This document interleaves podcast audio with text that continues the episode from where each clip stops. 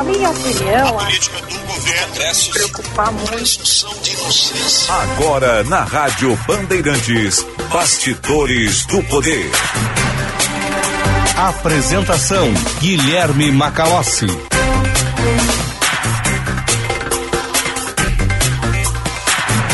Estamos no ar aqui nas ondas da Rádio Bandeirantes. Este é o Bastidores do Poder. Até às 16 horas, a análise, opinião, informação e serviço. Eu sou o Guilherme Macalossi. Muito obrigado pela sua audiência neste dia 14 de janeiro de 2022, dia de calor intenso em todo o Rio Grande do Sul.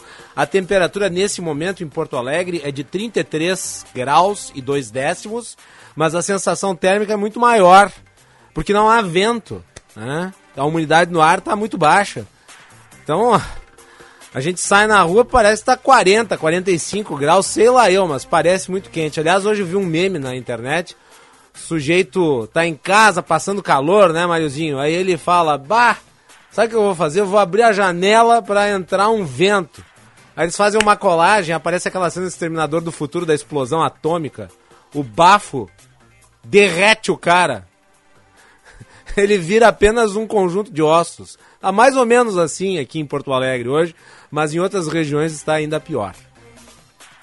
Nós vamos falar sobre estiagem, é claro. É o principal assunto aí ao longo das últimas semanas, a crise no campo e também o abastecimento de água. Eduardo Carvalho tem as informações, depois ele vai entrar aqui ao vivo para falar a respeito. O Bastidores do Poder no ar, através do sinal FM 94.9, com a Rádio Bandeirantes em todo o Rio Grande do Sul. Pelo nosso aplicativo Band Rádios, você faz o download no seu smartphone, seleciona a Praça de Porto Alegre, acompanha a nossa programação. Também o nosso canal no YouTube Band RS, youtube.com barra Band RS, se inscreva. Aí você vai lá no sininho, clica para receber as notificações com as atualizações da nossa programação também em live. A participação do público sempre pelo WhatsApp 98061 0949. 98061 0949. Vou aproveitar e vou pedir para que o público se manifeste. Dessa vez, uma sugestão feita pelo Sérgio Stock hoje pela manhã. A, a, a população que nos acompanha deve estar neste neste clima escaldante, olhando para o céu em busca de algum sinal de chuva. Pois bem, aqui em Porto Alegre não há uma nuvem no céu. Aí eu pergunto para o público que nos acompanha em todo o Rio Grande do Sul: de onde você está nos ouvindo? Há alguma nuvem no céu? É a pergunta que fica. 980610949. 980610949 é o Band Zap. Mas claro, você pode é, trazer aí, através da sua mensagem por escrito, a sua opinião sobre qualquer assunto, sua dúvida, né, sugestão de pauta, desde que com educação, mensagens raivosas serão ignoradas, mensagens com teor criminal serão denunciadas, como já aconteceu aqui, neste programa. O sujeito resolveu ser um machão neonazista aqui e certamente a polícia civil deve ter batido na sua porta. Né? Pelo menos é isso que se espera. A internet não é ambiente para que as pessoas se escondam para poder praticar crimes, intimidar, ofender, caluniar. Não. Portanto, a divergência é estimulada. Ninguém é obrigado a concordar com o apresentador. Mas a educação e o respeito à lei são fundamentais. E é eles que balizam a interatividade. 980610949. Este programa conta com a produção de Maria Fernanda Chaves. Hoje a mesa de áudio é do Mário Almeida, Central Técnica Norival Santos, coordenação de jornalismo Osíris Marins e direção geral de Leonardo Meneghetti. O Bastidores do Poder no Ar, com o patrocínio da Escola Superior dos Oficiais da Brigada Militar e do Corpo de Bombeiros Militar, realizando sonhos, construindo o futuro. Nós vamos falar de uh, crescimento da produção industrial no Rio Grande do Sul. O economista-chefe da Fiergues logo estará conosco aqui, André Nunes de Nunes, para falar sobre uh, esses números positivos. Vamos também conversar com o advogado José Luiz Wagner, ele, junto com o presidente da OAB Nacional, subscreveu uma ação direta de inconstitucionalidade contra a PEC dos precatórios. E também vamos conversar com o presidente nacional do Partido Novo, Eduardo Ribeiro, que está aqui no Rio Grande do Sul. E a grande pergunta é: o Partido Novo vai ter candidato ao governo do Estado? Tudo isso e muito mais na edição de hoje do Bastidores do Poder. Mas nós vamos começar falando sobre o mais novo revés de Paulo Guedes no governo federal. O outrora posto Ipiranga sofreu um novo rebaixamento. Né? Ele que já vinha passando por uma série de derrotas ponto de vista da disputa interna entre a ala política e a ala econômica. Vamos lembrar aí que no final do ano se conseguiu passar por cima dele na questão envolvendo a lei do teto de gastos. Teto de gastos que foi de, desconstruído com a PEC dos precatórios. Depois nós falaremos sobre PEC dos precatórios especificamente. É um dos assuntos uh, mais comuns aqui no programa, né? Um assunto econômico e social da maior importância. O ministro Paulo Guedes uh, agora teve uma parte considerável das suas atribuições retiradas pelo presidente da República, que as repassou para o ministro da Casa Civil, Ciro Nogueira. Maria Fernanda Chaves traz os detalhes do revés. Boa tarde, Maria. Boa tarde, Macalossi. Boa tarde aos ouvintes da Rádio Bandeirantes. Pois é, Macalossi, em um decreto publicado no Diário Oficial da União no dia de ontem, quinta-feira, Bolsonaro determinou que todas as ações do Ministério da Economia, comandado por Paulo Guedes, relacionadas ao orçamento, deverão passar antes pela Casa Civil. No meio do texto, Bolsonaro destacou que está condicionado à manifestação prévia favorável do ministro de Estado-chefe da Casa Civil da Presidência da República. A movimentação do orçamento é naturalmente administrada pelos dois ministérios por meio da junta orçamentária, que define limite, eh, desculpa, remanejamentos, entre outros. Porém, a execução era realizada por portarias publicadas pelo Ministério da Economia. Só que agora, com essa alteração de Bolsonaro, ele vai precisar antes se reportar ao Nogueira, né, o, que é o ministro de Estado-chefe da Casa Civil. O Nogueira é senador, licenciado e atual presidente do Partido Progressista, que é a principal legenda do Centrão, Macalossi. É isso aí. E eu tenho aqui em mãos o decreto 10.937, de 12 de janeiro de 2022, esse que a Maria Fernanda leu em parte. Ele é um decreto curto. Ele não é um decreto muito longo. E todo ano o manejo do orçamento ele é estabelecido através de um regramento dado por decisão do presidente da República. E para o orçamento eleitoral, né, o orçamento de 2022 é o orçamento do ano da eleição. Portanto, é um orçamento muito importante para o governo. Era óbvio que no ano eleitoral os recursos não ficariam sob as ordens de Paulo Guedes, mas sim sob as ordens de um agente político. E quem melhor para fazer isso senão o ministro-chefe da Casa Civil, líder do Centrão, aliado de Arthur Lira, Ciro Nogueira? que entrou para o governo para exercer a função basicamente de primeiro-ministro, para liderar a interlocução, entre aspas, com o Congresso Nacional. Aí você vai ler lá o decreto 10.937 e ele estabelece, começa né, por uh, elencar as atribuições que são do ministro da Economia. E curiosamente, ao final, esta competência delegada ao ministro da Economia acaba sendo caçada. Então, o artigo 1 diz o seguinte: fica delegada a competência ao ministro de Estado da Economia para os seguintes assuntos. E daí, né?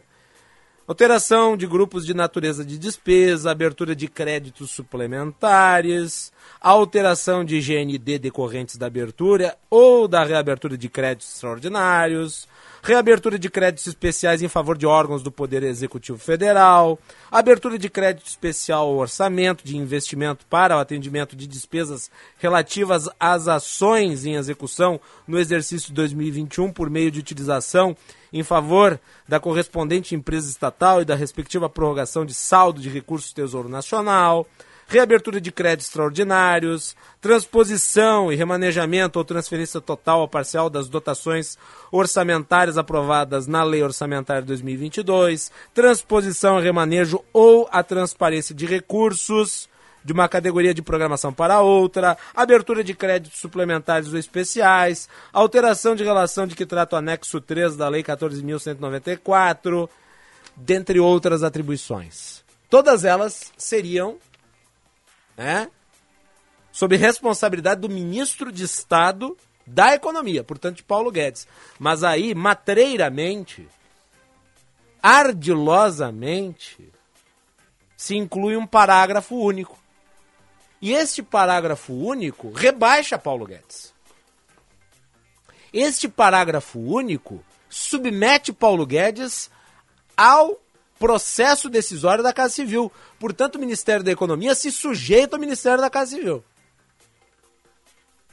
E o que diz este parágrafo único? Que daí regulamenta todos os dispositivos elencados nos incisos e no caput deste decreto número 10.937. A Maria Fernanda já leu, mas eu vou repetir aqui. Ele diz o seguinte, e prestem atenção na redação. Parágrafo único. A prática dos atos de que trata o CAPT. O CAPT, o que é o CAPT na linguagem do direito? É o dispositivo título daquela norma. Portanto, é o artigo 1 Fica delegada a competência ao ministro de Estado da Economia para os seguintes assuntos. Então, esse é o CAPT. Ele é a primeira parte do dispositivo. Então, o parágrafo único se refere a isso. Tá lá. A prática dos atos, os atos do ministro da Economia, de que trata o CAPT, está condicionada à manifestação prévia favorável do ministro de Estado, chefe da Casa Civil, da Presidência da República. Em outras palavras, está condicionada à vontade, está condicionada ao desejo, está condicionada ao posicionamento, está condicionada à deliberação, está condicionada à manifestação expressa de vontade de Ciro Nogueira. Na prática, o Ciro Nogueira passa a gerir o orçamento. Porque, vamos lá, chega lá uma requisição de, sei lá, transposição, remanejamento ou transferência de dotação orçamentária. O ministro Paulo Guedes diz não. Aí vai lá o Ciro Nogueira e diz sim vale a palavra do Ciro Nogueira. Ou seja, o posto Ipiranga já não é mais o Paulo Guedes. O posto Ipiranga agora é o Ciro Nogueira. O Paulo Guedes vai ficar com apenas a função de passar o café do Ciro Nogueira. Circula por aí né, a informação de que o ministro da Economia teria ficado feliz porque agora ele dividiria responsabilidades quem é que gosta de perder poder? Afinal de contas, ele foi nomeado para o Ministério da Economia como super-ministro. Teria amplos poderes. E desde que chegou ali, foi sendo desmoralizado. Primeiro, com a, a saída de inúmeros quadros que compunham o seu staff é, eu vou mencionar dois aqui. O Salim Matar, que era o secretário especial de desestatização, depois o Paulo Ebel, secretário especial de desburocratização. Na sequência, outros, como os que estavam responsáveis pelo tesouro.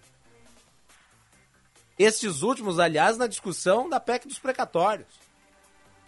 Também houve desmembramento do Ministério da Economia, criou-se o Ministério do Trabalho, que estava agregado ao superministério de Paulo Guedes. Então aquele ministro poderoso, czar da economia, já não existe mais. Em ano eleitoral, a palavra final vai ficar para um agente político. Eu até escrevi no meu Twitter. Com esta decisão, com este repasse de atribuições para o Ciro Nogueira, o centrão fisiológico né, é, que o Bolsonaro combateu na eleição de 2018, ele passa a comandar não apenas o orçamento secreto, porque já comanda o orçamento secreto. Ele passa agora a comandar o orçamento oficial. É, Ciro Nogueira é aliado próximo de Arthur Lira. Enquanto Arthur Lira comanda o orçamento secreto, Ciro Nogueira comanda o orçamento oficial. Eis a nova realidade política para a eleição de 2022. Hã? Agora, da onde saiu isso? Por que Paulo Guedes perdeu esse poder? Bem, porque havia uma verdadeira guerra interna estabelecida porque os parlamentares da base do governo não viam cumprir os acordos políticos que estavam sendo firmados. E uma parte desta base depositava a culpa na ministra-chefe da Secretaria de Governo, a ministra Flávia Arruda. Os valores negociados chegavam à cifra de 600 milhões de reais em emendas RP7, não é a RP9 que é a emenda do orçamento secreto, são emendas de bancada. Negociações que giram ali em torno de apoio a projetos que são encaminhados, dentre outros. Mas a palavra final estava condicionada a Paulo Guedes, e Paulo Guedes vinha barrando a liberação desses recursos. Mas a responsabilidade política estava sendo atribuída a Flávia Arruda porque ela é que havia firmado os acordos. Então o Paulo Guedes virou um empecilho. Bem, o que fizeram com o Paulo Guedes? Então tiraram o empecilho. Tiraram o elefante de dentro da loja de cristais. Especula-se, a boca pequena, que ele talvez saia. Duvido que saia. Sabe por que, que não sai? Não sai por uma razão muito simples. Não sai porque perdeu o momento histórico de sair. Vamos lembrar, ele disse, ainda em 2021, que o teto de gastos era o limite. Que se mexessem no teto de gastos, ele não permaneceria. Pois bem, não apenas mexeram no teto de gastos, como destruíram o teto de gastos. E ele permaneceu. Permaneceu enfraquecido, apegado ao cargo, por um brilhareco. E assim continuará. Ao mesmo tempo, os números da economia são calamitosos. Projeta-se que o Brasil em 2022 vai ter um dos piores desempenhos em expansão do PIB. Ontem colocamos aqui a informação, o Brasil teve a quarta pior inflação do mundo em 2021. Então o que sobra? A não ser o encantamento de palavras vazias.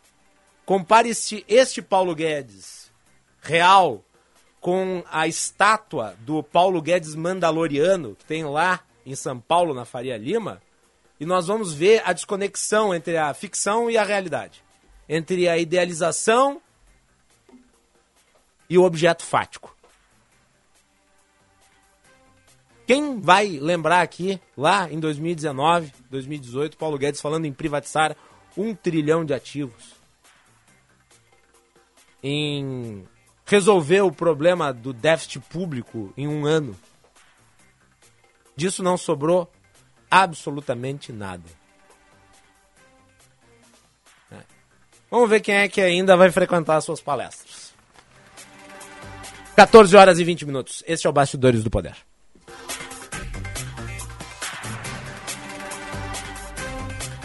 Venha fazer parte do primeiro curso de Direito do Brasil com conteúdo voltado ao ingresso nas carreiras militares. Seja um oficial da Brigada Militar ou do Corpo de Bombeiros e garanta um futuro brilhante, capacitando você a ingressar em uma das principais carreiras jurídicas do Estado. Uma promoção da Escola Superior dos Oficiais da Brigada Militar do Corpo de Bombeiros e da Faculdade João Paulo II. Acesse o site ESBM, realizando sonhos construindo o futuro.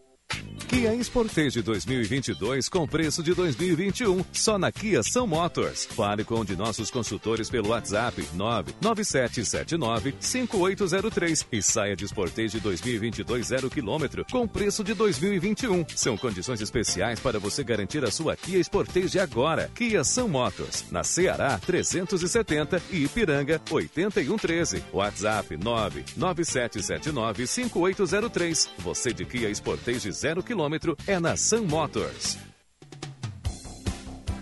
Quer a segurança de ter uma regulação médica e serviço de ambulância 24 horas para você e sua família? Os planos para atendimento domiciliar da Transul são a partir de R$ 49,90, podendo chegar a R$ 19,90 para os dependentes. Consulte e proteja-se. Ligue agora e faça o seu. Saiba mais em www.transul.com.br ou 0800 0090 192.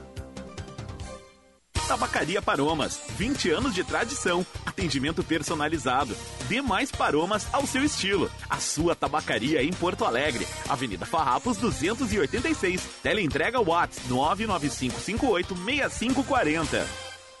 Atenção, fique atento. Beba água pura, muita água, livre de vírus e bactérias. Água sem cheiro, sem gosto, com importantes sais minerais, ideal para a sua saúde e de sua família purificadores e mineralizadores de água natural, gelada e alcalina, com ou sem ozônio é na WaterSul. Ligue o WaterSul 3231 4567. WaterSul, atenção total ao cliente 3231 4567. Visite o nosso site www.watersul.com.br.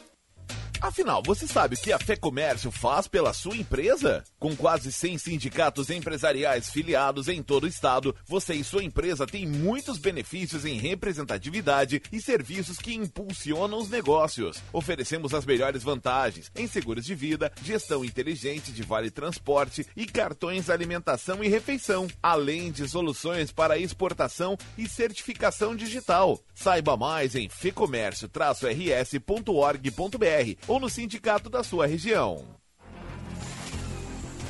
A Audi Topcar te leva para todos os territórios. Produtor rural tem desconto e condições especiais. Consulte os modelos disponíveis na Audi Topcar.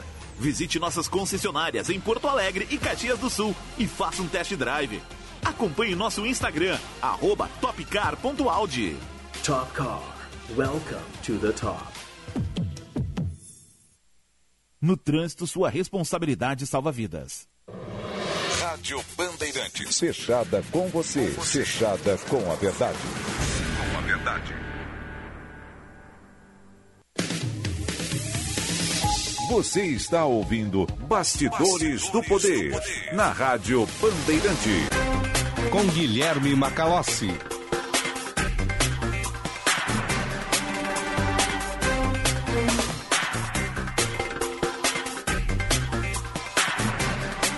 Agora, 14 horas e 24 minutos. Temperatura em Porto Alegre, 34 graus e 9 décimos. A sensação é muito maior, né?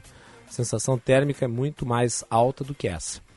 WhatsApp da Rádio Bandeirantes, 980610949. 980610949. Daqui a pouco vamos a São Paulo. Teve início da vacinação de crianças depois os detalhes aqui no Bastidores uh, do Poder. Vamos falar de estiagem, já que o tempo é de muito calor, o impacto no campo, nós temos abordado isso ao longo da semana aqui no Bastidores do Poder e em toda a nossa programação. Eduardo está acompanhando de perto. Eduardo, boa tarde.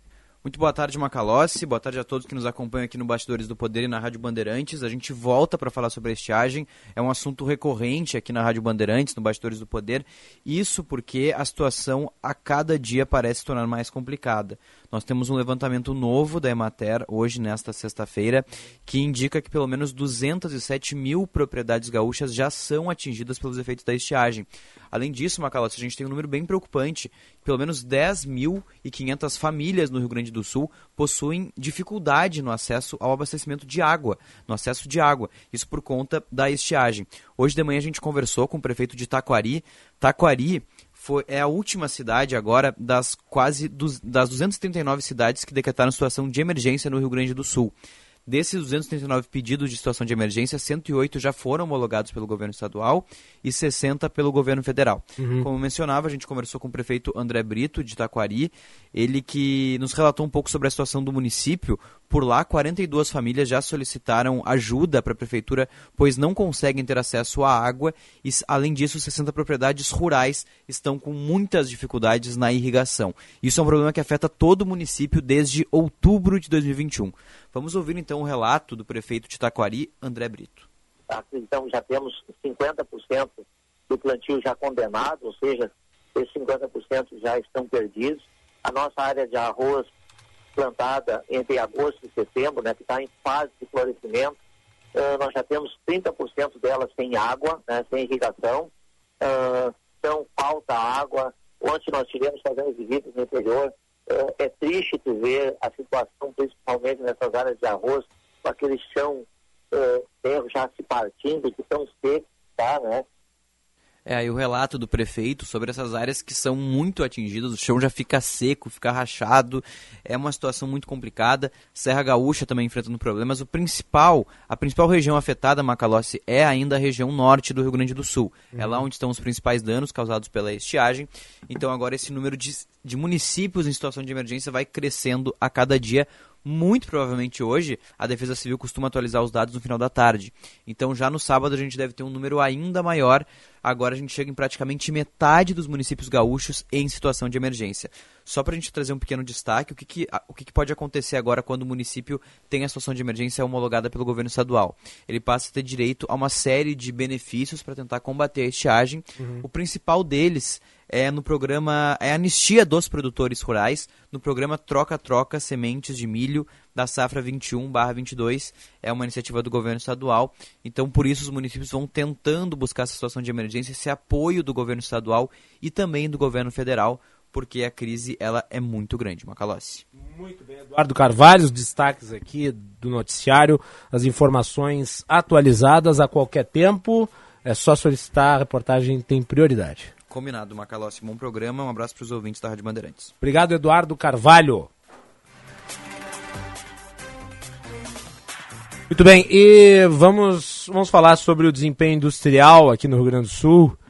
A Maria, Maria Fernanda Chaves traz os detalhes do índice de desempenho industrial do estado, que cresceu 0,9% em janeiro, né, Maria Fernanda? Isso mesmo, Macalossi. O índice de desempenho industrial do Rio Grande do Sul cresceu 0,9% em janeiro, na comparação com dezembro de 2020, conforme aponta uma pesquisa divulgada na última quarta-feira pela Fiergs, a Federação das Indústrias do Estado do Rio Grande do Sul. O nível de atividade da indústria gaúcha é o mais alto desde março de 2015 e 6% acima do registrado antes da pandemia em fevereiro de 2020, Macalossi. Muito bem, e nós vamos conversar agora com o economista-chefe da Fiergs, André Nunes de Nunes, que já está conosco. André Nunes, seja bem-vindo aqui ao Bastidores do Poder, boa tarde. Boa tarde, Macalossi, boa tarde a todos os ouvintes da Rádio Bandeirantes, é um prazer falar com vocês. Em meio a uma situação tão caótica da economia, é positivo ver que, pelo menos o setor industrial aqui do Estado, parece avançar. A que, que se deve esse crescimento? Olha, a gente consegue, conseguiu ver ao longo de 2021, né, essa recuperação, e eu acho que se deve a vários fatores, né, um deles, né, uma demanda reprimida que aconteceu a partir de 2020, né, depois daquele período uh, de intensa parada, a gente tem também, né, uh, os governos, e não só o governo brasileiro, mas o mundo inteiro, né, fornecendo estímulos para a economia, e a economia voltando, né, numa intensidade muito grande no ano passado, então ainda se tem né, muita demanda uh, uh, demanda reprimida, né? E a gente vê especificamente no Rio Grande do Sul, né, uh, que o mundo crescendo mais, a gente consegue também avançar com exportações. Né, isso faz com que a gente tenha aí setores importantes, né, como calçados, como alimentos, como setor de máquinas, né, conseguindo avançar sua produção muito para atender o mercado internacional. E, e o avanço em relação ao ano passado, ele é tangível? Olha, quando a gente olha, né, por exemplo, os dados que tem acumulado até o momento da produção física, né, uhum. uh, a gente tem aí um 11% de crescimento, um pouco mais de 11, 11,8%, né, então é um, é, um, é um dado que consegue, né, uh, uh, recuperar grande parte daquela perda do ano passado, né, quando a gente olha especificamente, né, para a produção, a gente está 3,9%, quase 4% acima do fevereiro de 2020, ou seja, aquele período logo antes ali da gente ter a eclosão da, da pandemia, né? Então, é um momento, né, em que a indústria consegue uh, colocar de novo, né, talvez a, a o pescoço ou o nariz fora d'água, né, uhum. uh, e olhar para trás e ver que, que, que o pior aí em relação à pandemia ficou. Claro que tiveram desafios aí, né, tem toda a questão de logística que foi um problema e continua sendo, questão de custo de insumos, né, tem desafios para o setor. Mas quando olha para trás, a gente consegue avaliar como positivo esse período. Uh, vamos pegar aqui os dados relativos ao que a Fiergs uh, publicou. Dos 16 setores pesquisados, a atividade cresceu em 11 deles, mostrando um quadro predominantemente positivo na comparação com o mesmo mês de 2020. Isso. E daí o impacto mais positivo veio de máquinas e equipamentos, 29,1%.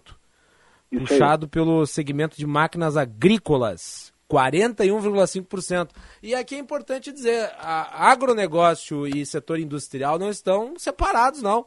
É, estão conjuntos né, nessa necessidade aí de crescimento. E o fato de ter aí, talvez, as máquinas agrícolas um, um percentual tão grande demonstra a voracidade do campo por mais tecnologia.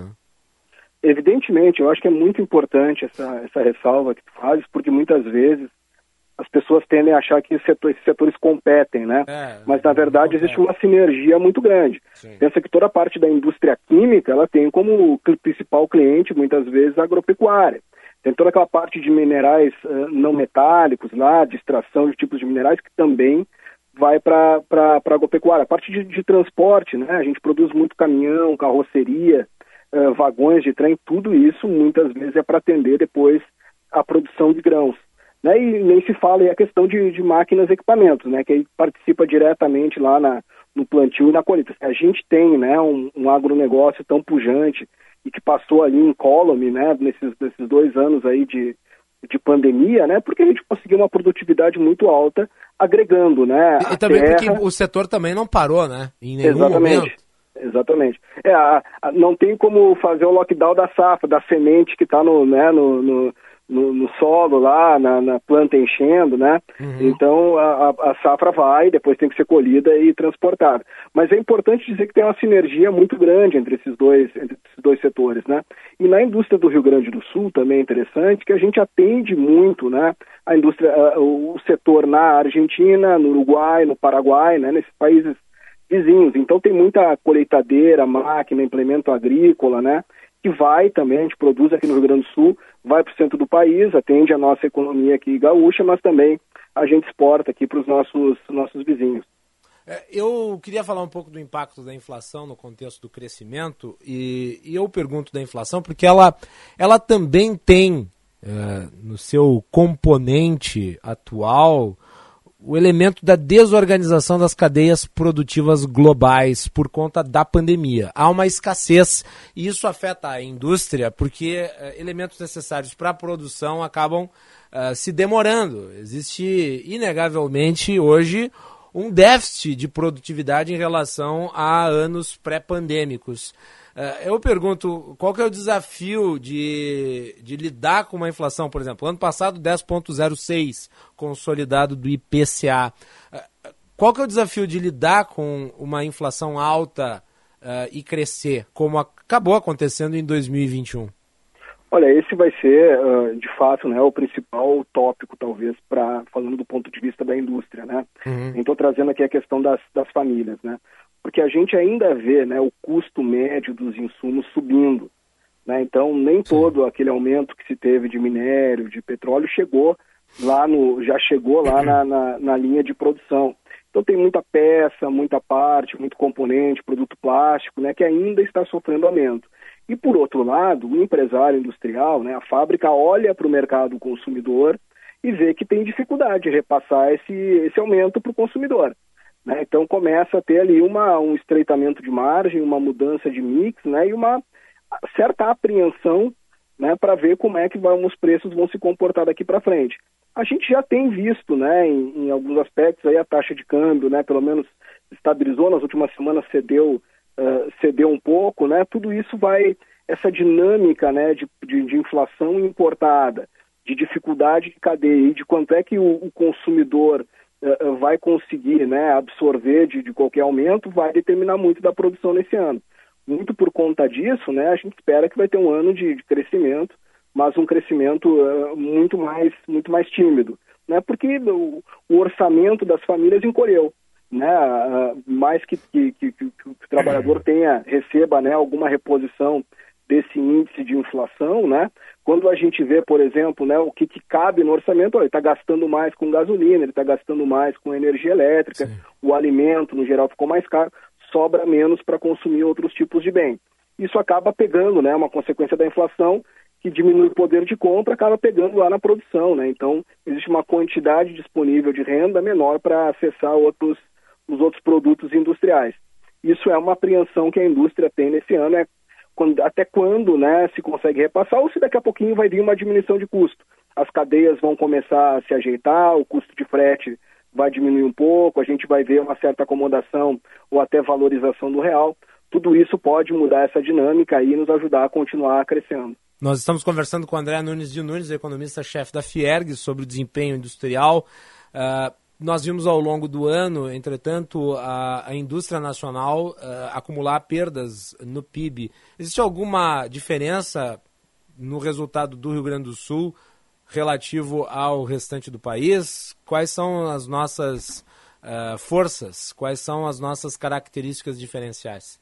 Olha, quando a gente pega, por exemplo, né, os últimos 12 meses, aí eu pego produção, né, que é um dado mais, uh, mais atual, né, e comparo Rio Grande do Sul e Brasil, para o ouvinte ter uma, uma noção, né, nos últimos 12 meses, até novembro, que é o dado do IBGE, o último ali, uh, a indústria do Rio Grande do Sul cresce 11,8% e a do Brasil 5%. Né? Então a gente cresce com uma taxa né, mais do que o dobro da taxa uh, brasileira.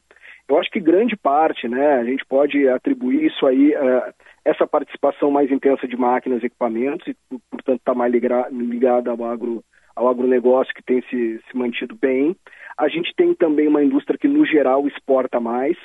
Então, se uh, a gente vê os países desenvolvidos, né, os países do mundo inteiro voltando, né, retomando a economia num crescimento sincronizado, então a gente consegue via exportação apresentar aí um, um, um bom crescimento, né?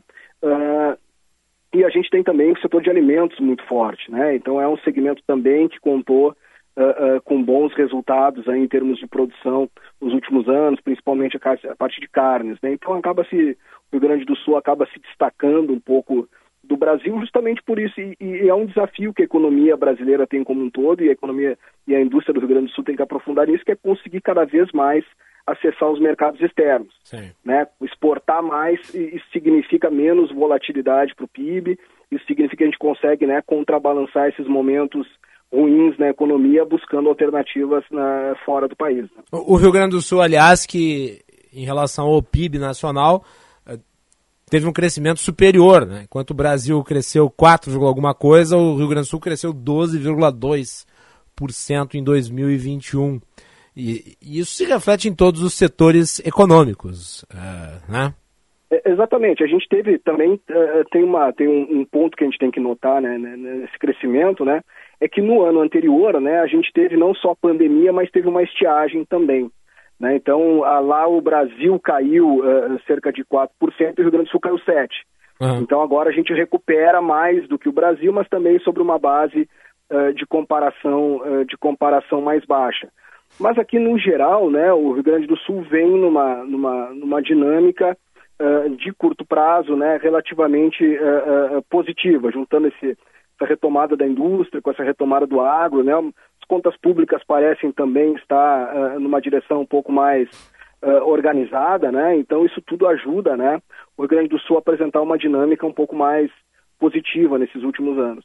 Vamos pegar agora o, o desafio permanente destes últimos desses últimos anos aí, que é a pandemia. Ela impacta inegavelmente na, na produtividade. A Band News TV, nesse momento, está reportando que no Rio de Janeiro uh, teve um incremento de 1.400% nas internações. Uh, com a Omicron e a sua capacidade de reprodução, uh, que é realmente impressionante.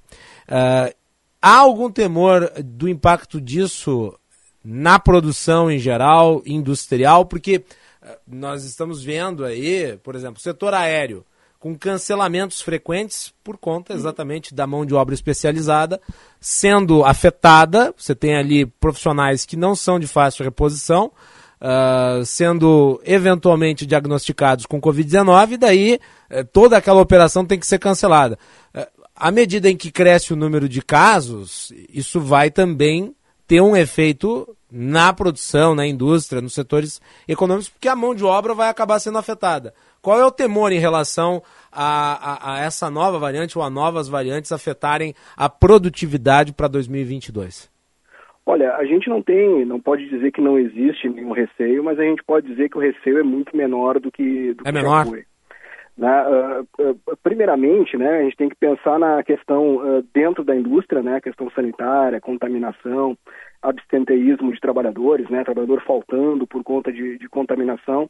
Isso desde o início da pandemia a gente teve poucos casos com relação a isso, porque a indústria já está mais acostumada a usar EPI, a ter distanciamento, a ter um certo número de trabalhadores pequeno por espaço, né? Então dentro do, do, do chão de fábrica, isso é, é, é, é, relativamente bem administrado e por toda a pandemia foi. Logo, não, não tem sido uma preocupação muito grande, ainda que né, o trabalhador pode se contaminar em casa e aí vai acabar faltando e vai demandar né, da indústria ali uma capacidade de remanejamento. Né? A parte administrativa também né, se adaptou, tem se adaptado nas indústrias muito bem à parte de, de home office, né, trabalho remoto. Agora, é, isso a, a, dúvida fica, isso vai ter um impacto em outros segmentos, de maneira que a gente vai ter a demanda sendo afetada, né? Por exemplo, ah, comércio fecha, serviços fecha, e aí isso vai determinar daqui a pouquinho uh, menor uh, consumo de produtos. Por enquanto, é, eu, não posso dizer que a preocupação não existe, mas ela não é tão grande, justamente porque a gente observa o que, que tem acontecido com, com outros países, e fundamentalmente a Inglaterra, né? Uhum. Uh, chega a variante uh, Omicron, ela vem com uma, com uma intensidade de contágio muito grande, mas ela não tem sido né, uh, uh, suficiente para sobrecarregar o, o, o, o, a parte hospitalar, né, os leitos, e, e, e, e ela acaba se dissipando muito rápido. Né? Então, uh, talvez, né, se a gente for replicar o que aconteceu na África do Sul, que é um país também né, em desenvolvimento como a gente, ou pegar o que aconteceu na Inglaterra, é um pico muito intenso que depois com, com o retorno, né? Existe até por parte né, de muitos analistas aí uma visão otimista de que pode estar marcando aí talvez uh, o grande final aí da, da pandemia, né? Sim. E depois ser, uh, o, Covid ser tratado aí como uma questão mais endêmica, né? Sim. Mas enfim, eu não sou especialista nessa área. A gente sim, lê sim, o, o, o, que, que os especialistas falam, ah. né? Mas por enquanto não existe esse receio tão grande. Muito bem. Eu, eu lhe questionei é, pelo óbvio alcance em relação às pessoas que trabalham e que podem eventualmente durante um período serem tiradas do mercado, isso afetar a produtividade, que é importante, nós sabemos. Claro, a, a, última pergunta que eu, que, eu, que eu tenho a fazer aqui nesse momento, em relação a essa pauta específica, uh, é sobre o índice de empregabilidade do setor, uh, que nós sabemos, né, paga né, o melhor salário, porque requer também uma mão de obra especializada, cada vez mais qualificada. Como é que o senhor avalia o ano 2021? O que, que projeta para 2022? Olha, a gente tem aí um, um ano de 2021 com uma geração uh, bastante grande de vagas, né? A gente vai continuar uh, gerando, gerando vagas em, 2000, em 2022. Se eu não me engano, né, até estou pegando aqui a nossa, a nossa projeção de, de, de, final de ano, né? Se eu não me engano, a gente vai a gente vai uh, gerar na indústria, né, em termos de expectativa, né, para 2022, uh, 157 mil vagas é o que a gente tem uh, projetado, né? No Brasil E aí no Rio Grande do Sul a gente vai uh, gerar uh, um, um, pouco menos, evidentemente, né, cerca de 9,2 mil vagas. Né, depois de ter gerado no Rio Grande do Sul quase 50 mil vagas em 2021. Então, assim, é um, é um, é, o setor vem aquecido e vem resultando nisso, né, a contratação de trabalhadores. Agora, quando a gente olha, né, para para mais longo prazo, aí sim existem receios, né? Como tu falaste ali de necessidade de maior qualificação, a gente vê regiões uhum. que já, né, indústrias que já uh, reportam, né, dificuldade de contratar e falta de trabalhador qualificado, mas isso é um, é um, é um problema, né, para quando a gente continuar crescendo, né? Mas, uh, de fato, a expectativa tem sido positiva. Muito bem, André Nunes de Nunes, economista-chefe da Fiergs, participando aqui do Bastidores do Poder. Muito obrigado pelo espaço na agenda. Os microfones ficam sempre à disposição da Fiergs aqui no nosso programa. Muito obrigado, Macalossi. É um prazer sempre falar com vocês da Bandeirantes. Tá aí, então. A análise do setor industrial, que é muito importante, né? E, felizmente, com um resultado positivo aqui no estado, puxado por condicionantes Rio Grande do Sul cresceu 12% em 2021. Esperamos aí que essa seja a, a linha para 2022. Agora, 14 horas e 46 minutos. Temperatura em Porto Alegre, 34 graus e 7 décimos. Você participa do Bastidores do Poder pelo WhatsApp 98061 0949. Repetindo, 98061 0949. Olha aí, a, uh, deixa eu pegar aqui a Carmen, lá de Jardim Leopoldina. Ela disse que tem algumas nuvens no céu, mas o vento parece que está no deserto. Pois é, essa é a sensação térmica em tudo que é lugar, aqui no Rio Grande do Sul. Obrigado, Carmen. Como é que está a temperatura na sua região? É, você está passando muito calor aí? Mande a sua mensagem, 980610949. E agora vamos com as informações do trânsito. Vem aí o Josh Bittencourt. Serviço Bandeirantes. Repórter Aéreo. Tá querendo alugar, comprar ou vender um imóvel? Tem que olhar no Quinto Andar, a maior imobiliária digital do Brasil, quintoandar.com.br. Muito boa tarde, Macalossi, também a todos aqui no Bastidores do Poder nessa sexta-feira. Bastante lentidão agora na saída de Porto Alegre pela Castelo Branco em função de obras causando bloqueio na faixa da esquerda da Castelo, pouco antes do pardal da estação São Pedro. Ontem o asfalto acabou cedendo junto ao muro da Transurb e essas obras devem seguir ao longo da próxima semana. Na RS 040 também tem alerta importante, passando o trecho de Águas Claras em direção ao litoral, tem bloqueio total no quilômetro 42. Houve uma queda de fios de alta tensão sobre a pista, o que causa inclusive um incêndio no acostamento da rodovia nos dois lados. O batalhão rodoviário da Brigada Militar já no local, os bombeiros e também as equipes da CE foram acionados. Está querendo alugar, comprar ou vender um imóvel? Tem que olhar no Quinto Andar, a maior imobiliária digital do Brasil, quintoandar.com.br. Macalossi.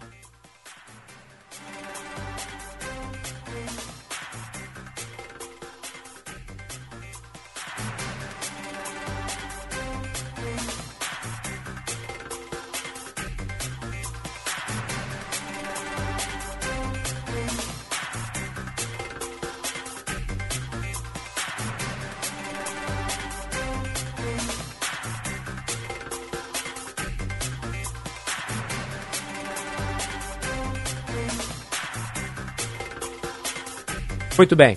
E uh, nós falávamos antes sobre a questão envolvendo a economia nacional e a, né, a expectativa de concessão ou não de aumentos para servidores federais. O presidente Jair Bolsonaro sinalizou pelo aumento para categorias específicas, que foi feita uma consulta a membros do Supremo Tribunal Federal. Uh, o que os ministros do STF disseram ao governo, Maria Fernanda? Macalossi, em consultas informais feitas por auxiliares do presidente Jair Bolsonaro, ministros do STF avisaram que conceder reajustes salariais para categorias específicas, como a de policiais federais, pode desencadear uma série de ações co na corte, cobrando o mesmo tratamento para todos os servidores. O alerta desses ministros do STF, feito ao governo, é de que o Supremo deve obrigar o alinhamento do tratamento dado a uma categoria às demais carreiras carreiras do Executivo, após dois anos de reajustes suspensos. Então, mesmo que a decisão de Bolsonaro seja de conceder o reajuste apenas para policiais, o governo pode ser obrigado a dar aumentos para várias categorias, aumentando muito o impacto fiscal da medida. E esse alerta foi levado por auxiliares ao próprio Bolsonaro, Macalossi. Muito bem, estava se discutindo a PEC dos precatórios, aí um belo dia, o presidente estava no exterior e disse, ah, eu acho que é hora de conceder aumento, eh, e daí ele mencionou categorias federais, ou seja, categorias que estão próximas dele, que constituem a sua base política, como por exemplo os policiais federais, os policiais rodoviários uh, federais e também né, a polícia penal. E daí, claro, isso gera uma distorção. Porque você tem inúmeras categorias que também não receberam aumento e que vão ser colocadas à margem, enquanto outras vão ser premiadas. Dizer, o presidente parte de uma escolha política. Gerou um problema, aliás, porque não havia previsão para o uso desses recursos, é, mesmo com o espaço fiscal criado através da alteração da PEC dos precatórios. É, e é claro que se eventualmente for concedido o um aumento para alguma das categorias, especificamente, vai haver a judicialização. As demais vão ir com razão buscar uma compensação igual. Então vejam o risco, inclusive fiscal. O, os economistas da instituição fiscal independente calculam que cada percentual de aumento representa de 3 a 4 bilhões de custo. Há uma reserva ali no orçamento de 1,9 bilhão. Mas claro, se você vai conceder para todas as categorias, vai ficar muito, muito acima desse valor. Não vai ficar apenas de 1,9 bilhão. Só que não tem dinheiro para isso. Aí o presidente foi adaptando sua proposta, sua ideia, né? E de repente, de repente chegou-se até mesmo a hipótese de conceder aumento exclusivamente para a Polícia Federal. O que seria uma aberração, claro, óbvio. E isso, isso não se manteria. Há, aliás, também uma discussão interna do governo. Paulo Guedes não gostou e tal. Bom, se bem que a opinião do Paulo Guedes, nós sabemos, não conta muito. Mas dá-se conta que não gostou. Fato é que me parece isso não vai adiante, menos por opinião do Paulo Guedes e mais porque o impacto tende a ser, inclusive, com efeito cascata. Quem criou esta confusão foi o próprio presidente da República. Foi ele que criou a pauta do aumento para categorias específicas. Agora, 14 horas e 52 minutos, vamos para o intervalo, voltamos na sequência. Aumente suas vendas em 2022. A CDL Porto Alegre oferece as melhores soluções analíticas e conteúdos exclusivos e gratuitos para potencializar os resultados da sua empresa. Acesse cdlpoa.com.br.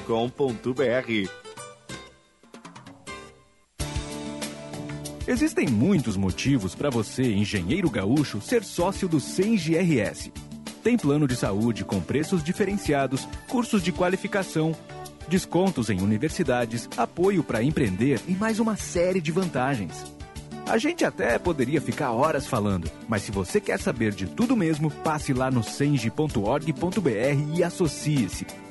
SENGRS, rumo aos 80 anos.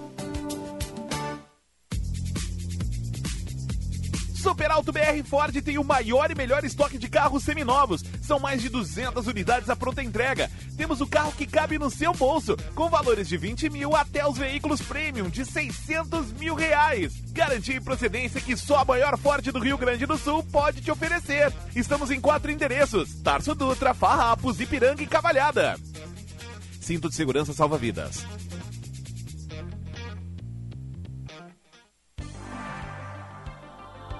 Sabia que, mesmo vacinado, você ainda pode contrair e transmitir a Covid-19? Para vencer a pandemia, precisamos que todos estejam vacinados. Por isso, mesmo depois de imunizado, não relaxe nos protocolos. Mantenha o uso correto da máscara, a higiene das mãos e o distanciamento físico, evitando aglomerações. Unimed, cuidar uns dos outros. Esse é o plano. Olá pessoal, para quem ainda não sabe, eu sou Alexandre Mota e vim te dar uma dica de ouro. O talco pó pelotense, ele que há anos vem auxiliando na higiene corporal dos gaúchos. Como você sabe, o talco pó pelotense combina a formulação moderna e a qualidade que te auxiliam no combate dos fungos e bactérias que causam os maus odores. Agora, além da tradicional, tem novas fragrâncias: mentolado, canforado e o touch. E você encontra o talco pó pelotense também na versão aerossol jato seco. Não se engane com outros do mercado. Só utilize produtos de confiança. Utilize o pó pelotense. Esse eu não abro mão. Hoje em dia, a gente tem que ser tudo e muito mais. Lá em casa, eu sou pai, mãe, trabalho, cozinho, malho e assisto as séries. Para fazer tudo isso, só com a internet da Claro, que é com fibra, ultra velocidade e muito mais. Então aproveite, assine 250 mega e leve 350 mega com um ano de assinatura Discovery Plus inclusa por apenas R$ 99,99 por mês. Acesse claro.com.br ou ligue 0800 720 1234. Claro, você merece o novo. Consulte condições de aquisição. Repórter Bandeirantes é um oferecimento de Grupo Souza Lima. Eficiência em Segurança e Serviços. Repórter Bandeirantes.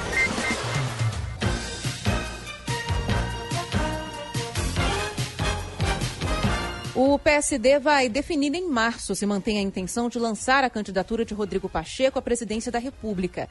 O prazo foi indicado pelo presidente do partido, Gilberto Kassab, em entrevista à Rádio Bandeirantes. Segundo o ex-ministro, o tempo de avaliação foi combinado com o próprio senador mineiro após o convite para que ele concorresse ao Planalto. Esse tempo dele, que é o tempo do partido, é muito possivelmente o mês de março, né? Iniciamos agora é, os trabalhos do Senado, ele é o presidente, tem as suas responsabilidades, tem o carnaval, porque nós não temos pressa. Hoje, com a eficiência dos meios de comunicação, daí o exemplo da Band, das redes sociais, é, em pouco tempo todo o Brasil conhecerá todos os candidatos. Então, a nossa preocupação é só a organização interna do partido e apresentar uma proposta para o país. Gilberto Kassab foi ouvido na série de entrevistas aqui da Rádio Bandeirantes com presidentes de partidos e garantiu que a decisão sobre a candidatura de Rodrigo Pacheco não será pautada pelas pesquisas ou em interesses eleitoreiros. Se eles não estão vendo o PSD fazer leilão, buscar cargos em ministérios para apoiar presidente, isso não aconteceu e não acontecerá. Nós queremos nos diferenciar. E felizmente a sociedade está nos vendo assim. Então o Rodrigo Pacheco ele é sim o candidato escolhido, foi convidado a ocupar esse espaço e agora, diante dessa manifestação do partido, estamos fazendo essa avaliação em conjunto e no meio do março teremos a decisão. Eu tenho uma forte expectativa que ele saia assim como nosso candidato a presidente da República. No Congresso, o PSD tem hoje 37 deputados e Gilberto Kassab espera que o número passe de 50 nas eleições deste ano. Nas disputas estaduais, ainda sem cravar um nome, o ex-ministro afirmou que o partido terá candidato ao governo de São Paulo. Tem informação de Brasília com a Natália Paz e a previsão de chegada de vacinas pediátricas da Pfizer aqui no Brasil. O Ministério da Saúde conseguiu antecipar para o próximo domingo a chegada da segunda remessa de doses da vacina pediátrica da Pfizer. Serão entregues pela farmacêutica mais 1 milhão e 200 mil doses neste fim de semana. O anúncio foi feito pelo secretário executivo da pasta, Rodrigo Cruz, pelas redes sociais. Para fechar o mês de janeiro, no dia 27, serão entregues mais 1 milhão e 800 mil doses da vacina da Pfizer para crianças de 5 a 11 anos. Sou experiente, mas também moderno. Sou inovação, ação. Sou nacional e sou fundamental. Sou forte. Sou diversos serviços e o melhor custo-benefício. Sou parceria e credibilidade. Sou a sua tranquilidade. Souza Lima. Uma empresa líder com diversos serviços para todas as empresas. Sou tudo o que o seu negócio precisa. Grupo Souza Lima. Gente cuidando de gente, sempre. Repórter Bandeirantes. Rede Bandeirantes de Rádio. Você está ouvindo Bastidores, Bastidores do, poder, do Poder na Rádio Bandeirante. Com Guilherme Macalossi. Antes eu perguntei como é que estava a temperatura, né? É, para o nosso público e o nosso ouvinte, o Cláudio Lopes, é, lá de, de Viamão, ele disse que acabou de assar uma costela direto no sol, sem carvão. Né? Aí então, a... ambientalmente correta essa costela. Obrigado, Cláudio. Agradeço a audiência. Vamos com as informações do tempo. Vem aí a Carolina Fartes. Serviço Bandeirantes. Previsão do tempo. E aí, Carol, e esse calor? Boa tarde, Macalossi. Boa Boa tarde. tarde. ouvintes. Boa tarde ao ouvinte Cláudio, que mandou sua mensagem. É isso, Macalossi. É, o calor, ele não vai embora nunca. Eu espero que seja a última semana desse calor insuportável que a gente está vivendo.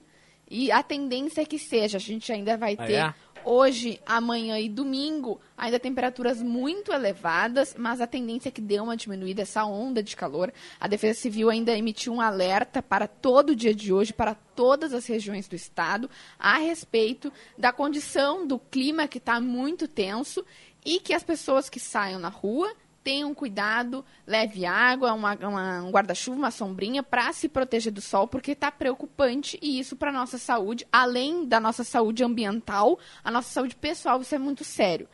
Amanhã a gente começa a ter pancadas de chuva pelo estado, mas não é uma pancada de chuva que vai diminuir as temperaturas. Pelo contrário, em Porto Alegre, mínima de 23 graus e máxima de 37. Em Tramandaí, no litoral norte, mínima de 23 e máxima de 32. E em Vacaria, mínima de 17 e máxima de 31. Em Uruguaiana, mínima de 24 e máxima de 39. Todos com possibilidade de pancadas de chuva à tarde, isso se repetindo no domingo, mas não diminui as temperaturas. Elas seguem altas até pelo menos domingo. Então, muito cuidado. Se sair, saia além de usar máscara, use- leve a garrafinha d'água e um protetor solar, um guarda-chuva, para se proteger, porque realmente está muito perigoso.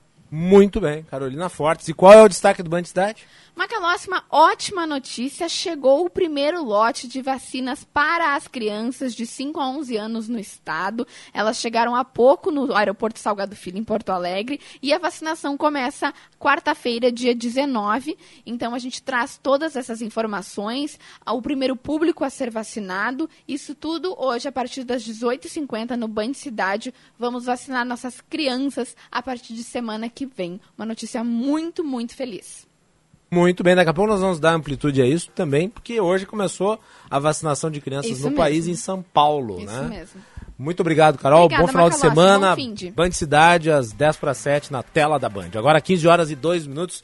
Temperatura em Porto Alegre, 34 graus e 9 décimos. Você participa do Bastidores do Poder pelo WhatsApp 980610949. Nosso programa com o patrocínio de Escola Superior dos Oficiais da Brigada Militar e do Corpo de Bombeiros Militar realizando sonhos, construindo o futuro. Muito bem, vamos falar de PEC dos precatórios. O Conselho Federal da Ordem dos Advogados do Brasil e a Associação dos Magistrados Brasileiros impetrou no STF né, uma ação direta de inconstitucionalidade contra, contra a PEC dos precatórios. Eh, ela é subscrita eh, por figuras importantes, eh, dentre as quais está o Felipe Santa Cruz, eh, que é o presidente federal da OAB. Nós vamos conversar com um dos advogados que subscreveram aí o pedido, o José Luiz Wagner. Doutor José, boa tarde. Boa tarde. Prazer recebê-lo aqui no Bastidores do Poder. Da mesma forma, é um prazer eu estar participando. Eu fui convidado a participar do programa. Muito bem, eu gostaria de falar um pouco aí sobre a natureza desta ação direta de inconstitucionalidade. Ah, há uma enorme polêmica envolvendo a PEC dos precatórios. Um deles, e acho que podemos começar por aí, é a forma com que ela age em relação ao Poder Judiciário e às decisões tomadas, porque os precatórios eles são dívidas da, da União, dívidas do governo, no caso aqui, né, do governo federal, para com eh, entes privados, para com pessoas, para com, eh, com pessoas jurídicas eh, ou pessoas físicas de ordem privada. E o governo, através da PEC dos precatórios, criou um passivo, uma- um limitador de pagamentos, o que pode ser considerado por muitos como uma, como uma forma de intervenção. Eu gostaria da avaliação do senhor em relação a isso e sobre os outros elementos que compõem a PEC. A, aliás, a, a ação direta de inconstitucionalidade. É. É, na verdade, em, em primeiro lugar, eu quero dizer que nós passamos a tratar agora das emendas constitucionais, né? porque a PEC, o calote, a PEC 23, acabou gerando duas emendas constitucionais, que é a 113 e a 114. E não só o Conselho Federal, como também a Associação dos Magistrados Brasileiros, mas também eh, a CSPB, que é a Confederação dos Servidores Públicos do Brasil, eh, e outras confederações, a Cobrapol, a CSPM e o Anacat, entraram com essa ação judicial para questionar essas novas medidas. Né? Bem, uh, o que, que eu acho que é fundamental nós entendermos, antes de tudo, é que, na verdade, essa compreensão de que o próprio valor necessário para o pagamento das requisições judiciais esteja dentro do teto de gastos, ela é uma ideia absurda. Porque, na verdade, é, o teto de gastos foi criado para impedir que os governantes, que aí se inclui o presidente da República, né, é, estabelecesse gastos, é, digamos assim, acima das possibilidades do Estado. Só que, obviamente, esse controle de gastos ele tem que afetar aquelas despesas que podem ser administradas, sobre as quais o administrador pode decidir se vai gastar ou não, ou se vai gastar X, ou X mais 10, ou X mais 20. Né? Então, não pode uh, atingir uh, parcelas sobre as quais ele não tenha nenhum, nenhum discernimento, ele não tem nenhum poder. E é o caso dos precatórios, né, dos valores necessários para o pagamento das requisições judiciais. Uhum. As decisões judiciais, elas vêm, obviamente, do Poder Judiciário, depois de, de todo o processo judicial, de muitos anos, às vezes 30 anos, né, tramitando, Sim. e elas impõem uma dívida para a União, no caso. Ora, a União não tem outra alternativa a não ser pagar essa dívida. Não, não é da alçada do presidente estabelecer um limite ou poder estabelecer um limite para isso. Né? Então, esse é o primeiro equívoco e é um dos assuntos que nós estamos enfocando eh, na ação direta em constitucionalidade, que é justamente a interpretação da emenda constitucional 95 no que diz com essa questão. O nosso entendimento é que, eh, na verdade, estas verbas necessárias ao pagamento das requisições judiciais, elas jamais deveriam ser consideradas dentro do teto. Deveriam solução, ser extrateto, portanto, como, por exemplo, os gastos ela, educação e saúde. Natureza. É, pela sua natureza. Só que nesse Sim. caso, pela sua natureza. Né? É, elas são uma dívida, elas não são administráveis. Não é uma despesa como o aumento remuneratório dos servidores, que a autoridade pode decidir eh, encaminhar o projeto ou não. Não, nesse caso são decisões do Poder Judiciário. Então essa é uma questão que nós estamos suscitando. Né? O outro aspecto é que, eh, assim, ó, é, isto resolveria o problema orçamentário, porque aqui é importante deixar claro que é, não há falta de dinheiro, por exemplo, para o Auxílio Brasil. O que há, o que há é falta de espaço orçamentário, é que está sendo alegado pelo governo. Né? Dinheiro existe. O que eles alegam é que não haveria espaço no orçamento e portanto, este valor maior relativo às requisições judiciais iria impedir a utilização de recursos para outras finalidades. Mas é um problema orçamentário, não financeiro. Se resolveria com essa interpretação. O outro aspecto é que não tem sentido nenhum pretender é, prejudicar centenas de milhares de pessoas que estão aí há anos esperando para receber seus precatórios. Tem muitos servidores e muitos beneficiários da Previdência que literalmente estão há 20, 30 anos aguardando para receber esses valores. Afora essas pessoas que têm valores que, que são mais ou menos significativos, no geral são valores relativamente pequenos, mas absolutamente fundamentais para a manutenção dessas pessoas, Existe também empresas credoras do poder público, né? credoras ah. da União Federal por conta de impostos, ou por conta de dívidas, ou trabalhos que tenham feito, quer dizer, os mais diversos motivos. É um, uma situação completamente absurda é, impedir que essas pessoas físicas e essas pessoas jurídicas recebam seus créditos, o que poderia inclusive fomentar o próprio desenvolvimento econômico, né, ao pretexto de pretender eh, resolver o problema do auxílio do e, auxílio e me parece e, e, há, me, e, e há, me parece de fundo uma questão muito importante que é a da segurança jurídica, né? É, que acaba sendo abalada Sim. a partir de uma decisão que foi de caráter político para que se viabilizasse a aprovação desta referida PEC, PEC dos precatórios. É, na verdade, assim, ó, existe um desrespeito a um conjunto de normas. Né? Você ter uma ideia, há um desrespeito à própria existência e à efetividade das decisões judiciais, né? a própria existência do poder judiciário e a efetividade das suas decisões. O que, que adianta se ter um poder judiciário se as suas decisões não vão ser cumpridas? Né? O que, que adianta se ter uma decisão judicial se ela não vai ser respeitada? Que Estado é esse que não respeita as decisões? Mas é mais grave ainda, porque eh, essas emendas condicionais em diversos aspectos, elas eh, desrespeitam, desconsideram decisões judiciais anteriores do Supremo Tribunal Federal exatamente sobre esse assunto. A jurisprudência Porque, firmada, então, na Corte sobre?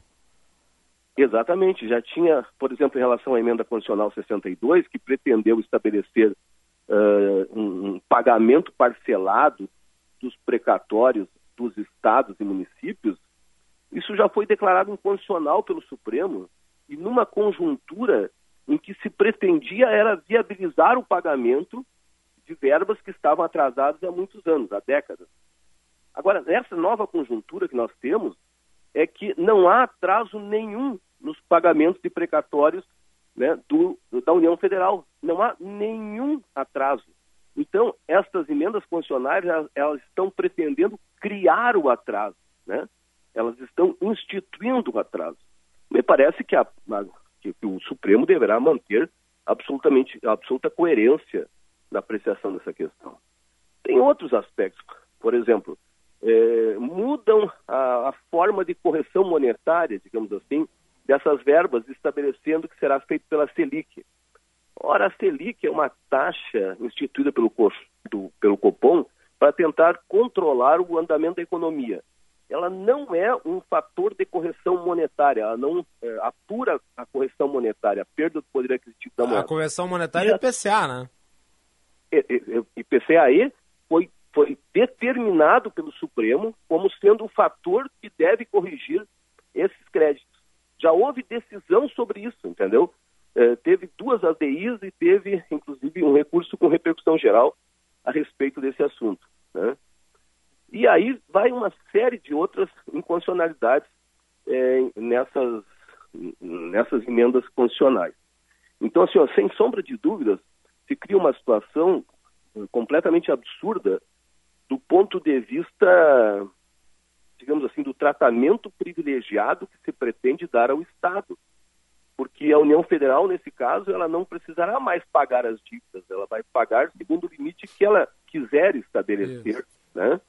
É, um limite que esse ano deverá pagar provavelmente a metade das dívidas né, existentes é, para 2022, aproximadamente a metade das dívidas. Então, a previsão que se tem hoje é que em 2023 eu... se uhum. pagaria a segunda metade das dívidas de 2022, ou seja, em 2023 não se pagaria nada de 2023. E isso contrasta, é importante dizer isso, eu até mencionei aqui durante a semana, porque o, o governo vetou o refis dos micro e pequenos empreendedores. Né? É, então o governo cria uma legislação que faz com que ele limite o seu pagamento aos seus credores, mas impede que os devedores do governo negociem as suas dívidas com o governo. Quer dizer, é, é a velha história do monopólio do calote do Estado. Exatamente. E, assim, ó, e criando uma situação que eu reitero, completamente desnecessária. Né? Para ter uma ideia, é, existem dispositivos nessas próprias emendas condicionais que retiram do teto alguns pagamentos que forem feitos. Por exemplo, é, se o cidadão tinha um crédito para receber em 2022 e não recebe, ele quiser receber em 2023, se ele desistir de 40% do crédito, ele poderá receber. Está previsto isso. E aí este recebimento, este pagamento, fica excluído do teto. O, os precatórios relativos ao Fundef, Fundef né, que são de titularidade de municípios e estados, é, esses também foram excluídos do teto. Uhum. Então a possibilidade desta exclusão do teto, seja pela interpretação correta da emenda constitucional 95, ou seja, ou fosse por uma, por uma, pela própria emenda constitucional agora, ela é possivelmente factível, né? Tanto que foi feito em relação a algumas partes desses, desses créditos, né? Uhum. Então, assim, ó, esta, esta alternativa, ela existe. Tem uma outra questão absolutamente relevante, que é a seguinte, na verdade, é, só o fato deles terem mudado o período de apuração é, da inflação a ser aplicada no teto para o ano subsequente, que era de julho do ano passado até junho deste ano, Sim. aliás, desculpa, julho de 2020 até junho de 2021, certo? O que que houve? Eles mudaram para ser de janeiro a dezembro de 2021. Porque no segundo semestre de 2021 houve uma inflação muito alta. Então, esta correção monetária do teto, o teto global da União, ela ficou maior só com esse movimento, certo? Mais de 110 bilhões. É, em torno de 50 bilhões. Só essa alteração resultou em 50 e poucos bilhões. Sim, sim, mas né? no total, né? Ah, ah, não, no total, total sim, mais de os preca- 110. com os precatórios, é, com- somando a questão da, da limitação dos precatórios, do subteto dos precatórios, sim. Mas eu quero dizer que só essa alteração já teve essa consequência. Uhum. E essa alteração ela vai ser mantida para os próximos anos. Ou seja, houve um aumento que não foi nesse ano, eh, não foi para 2022, vai ser para todos os anos, de mais de 50 bilhões, certo? Muito bem.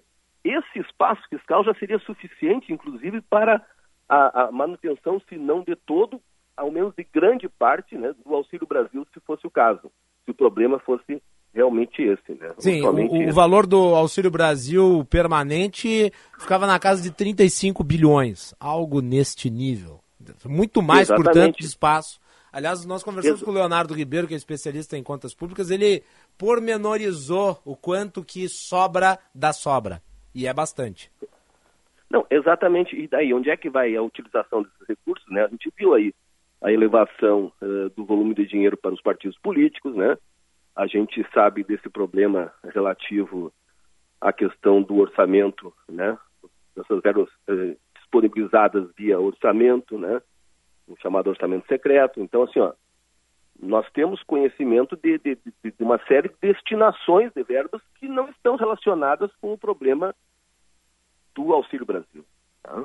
Então, infelizmente, a situação é essa. Mas é, é um conjunto de incondicionalidades. Né? Nós estamos também entendendo que aquele processo de fatiamento né, na promulgação da Constituição, quando eles pegaram aquelas partes da proposta em que houve consenso e promulgaram imediatamente e o restante foi apreciado pela Câmara, que este procedimento ele fere a Constituição. né? A Constituição exige que uma emenda constitucional seja aprovada em dois turnos nas duas casas, mas pressupõe que seja o conjunto da emenda constitucional. Porque, claro que uma emenda ela tem uma lógica no seu conjunto, ela tem um conjunto de efeitos. Né? Se ela for dividida em partes, os efeitos serão outros. E o que, que buscou o, o constituinte originário? Buscou impor que houvesse um consenso entre as duas casas sobre as alterações a serem instituídas.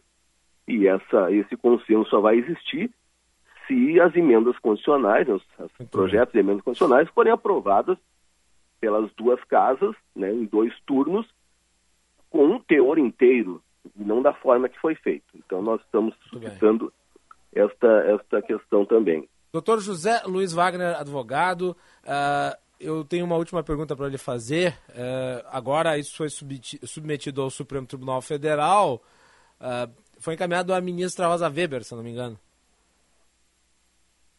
E, e qual A que é a previsão? Tem alguma previsão para que isso vá à pauta no Supremo ou não?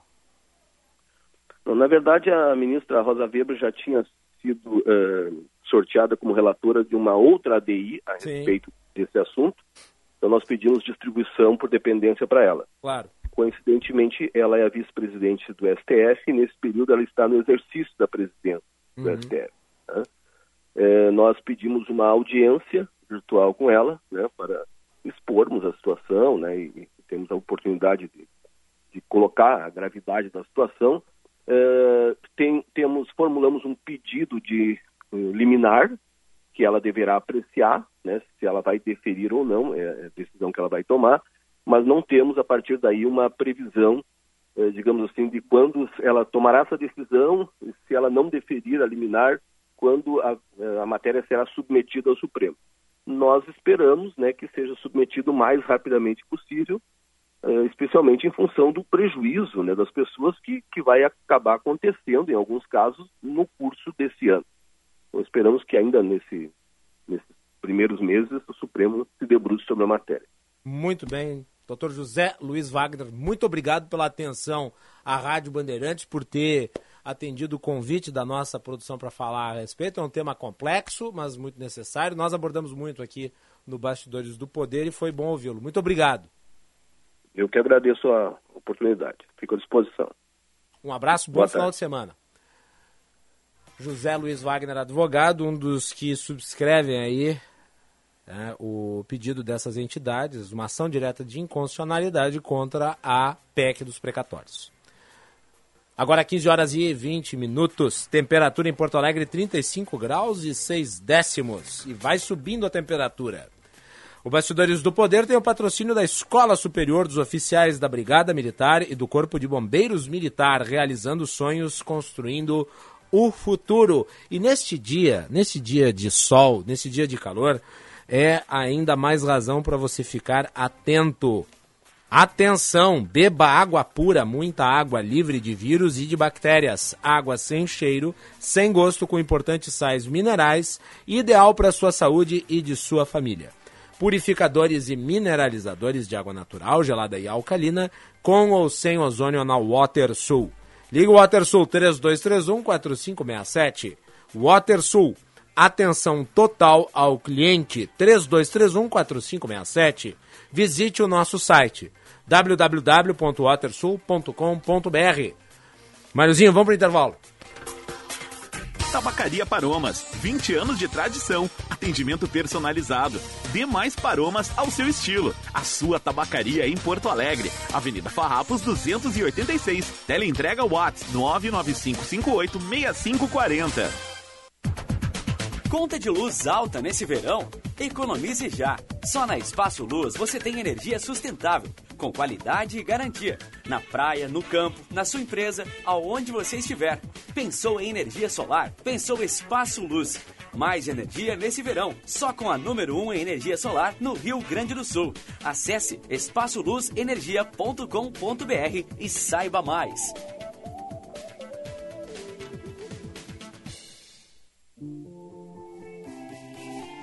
A Feira Brasileira do Varejo vai ser presencial, gratuita e continuará promovendo uma atmosfera de inovação, tecnologia e networking.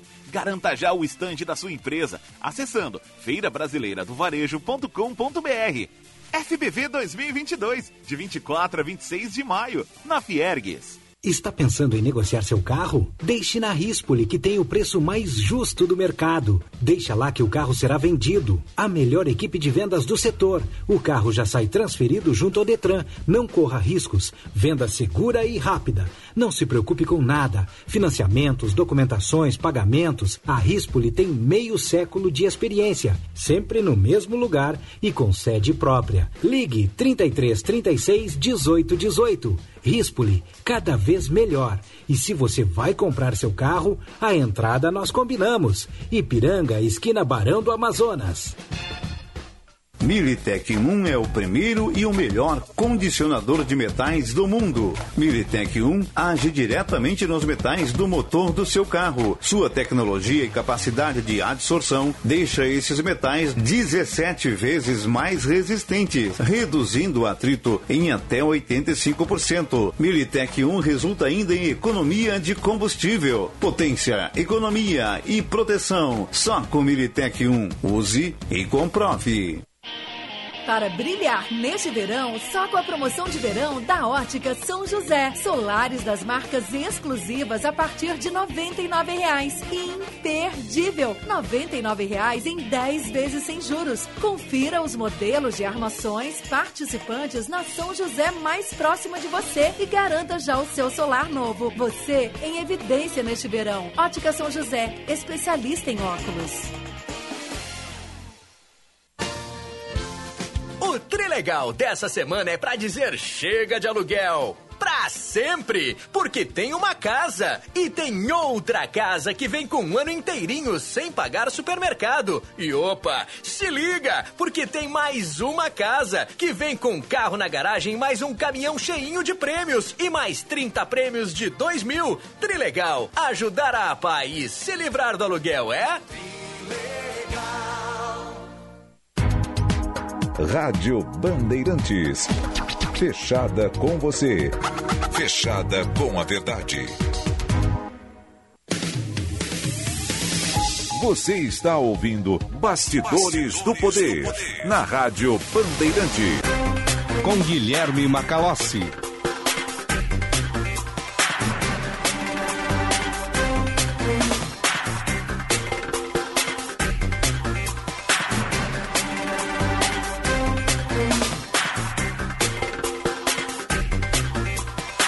Agora 15 horas e 25 minutos, este é o Bastidores do Poder, temperatura em Porto Alegre está lá na casa dos 35 graus. E atenção, últimas vagas para o preparatório do concurso de soldado da Brigada Militar e da Escola Superior dos Oficiais da Brigada Militar e do Corpo de Bombeiros Militar por apenas 299 reais. Mais informações no site esbm.org.br. Repetindo, esbm.org.br. Band News TV está reportando as informações relativas ao autoteste, uma requisição feita pelo Ministério da Saúde à Anvisa, a liberação do autoteste para a população. Vamos, vamos ouvir o que está sendo dito a respeito. Band News TV ela tem um prazo aí que vai até de um mês para dar uma resposta. Mas os técnicos da Anvisa já estão trabalhando com, é, estudando o tema desde que isso começou a ser difundido aqui no país, né?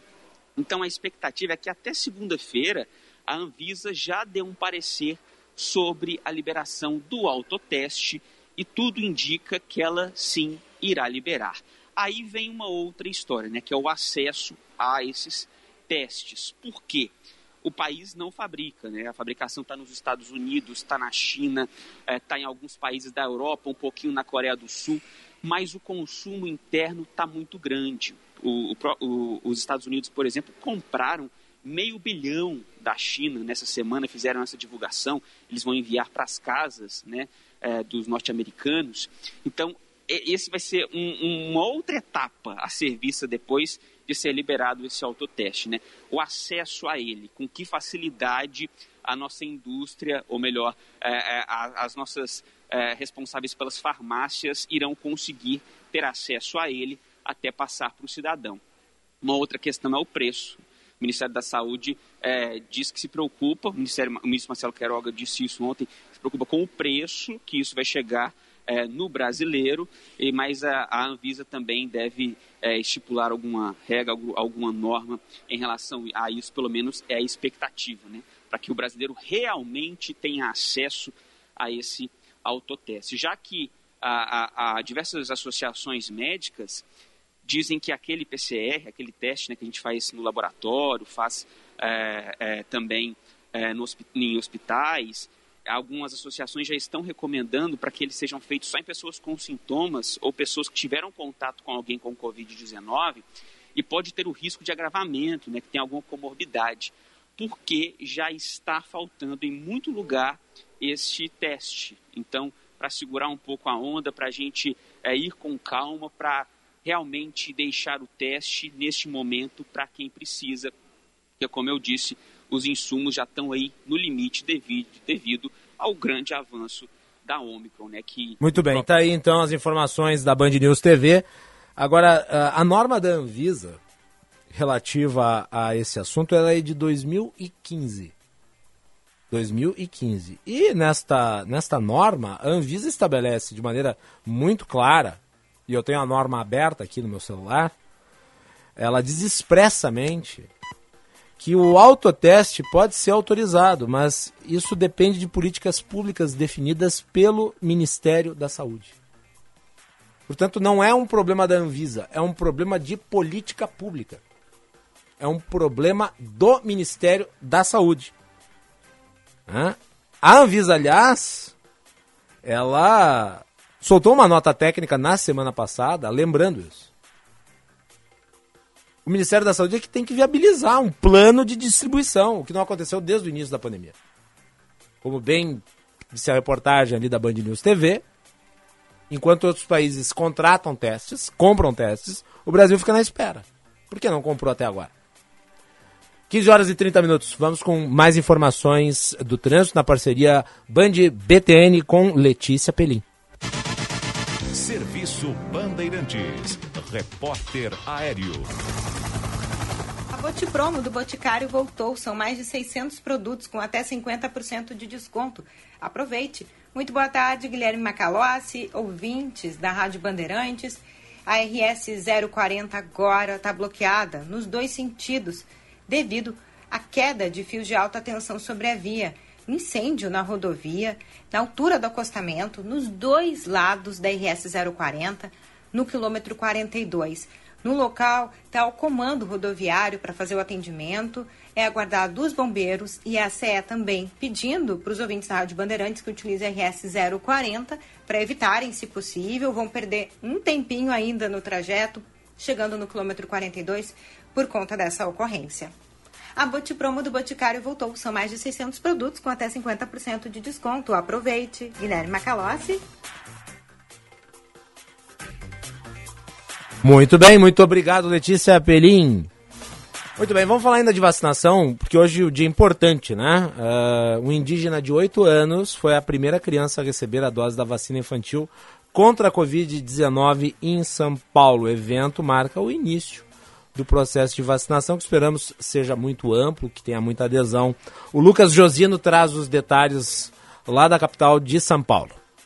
Fala Guilherme, boa tarde a você, boa tarde, boa tarde. a todos. Estamos no Hospital das Clínicas, na região central da cidade de São Paulo, onde as crianças foram vacinadas pela primeira vez em todo o país. Um grupo de oito meninos e meninas que têm comorbidades, doenças pré-existentes, e têm entre 5 e 11 anos de idade, tomou a primeira dose aqui na capital paulista. Foi um ato simbólico muito parecido com aquele que marcou o início da vacinação no país. A enfermeira Mônica Calazans, que trabalha aqui na cidade de São Paulo, foi vacinada pela primeira vez também aqui no Hospital das Clínicas.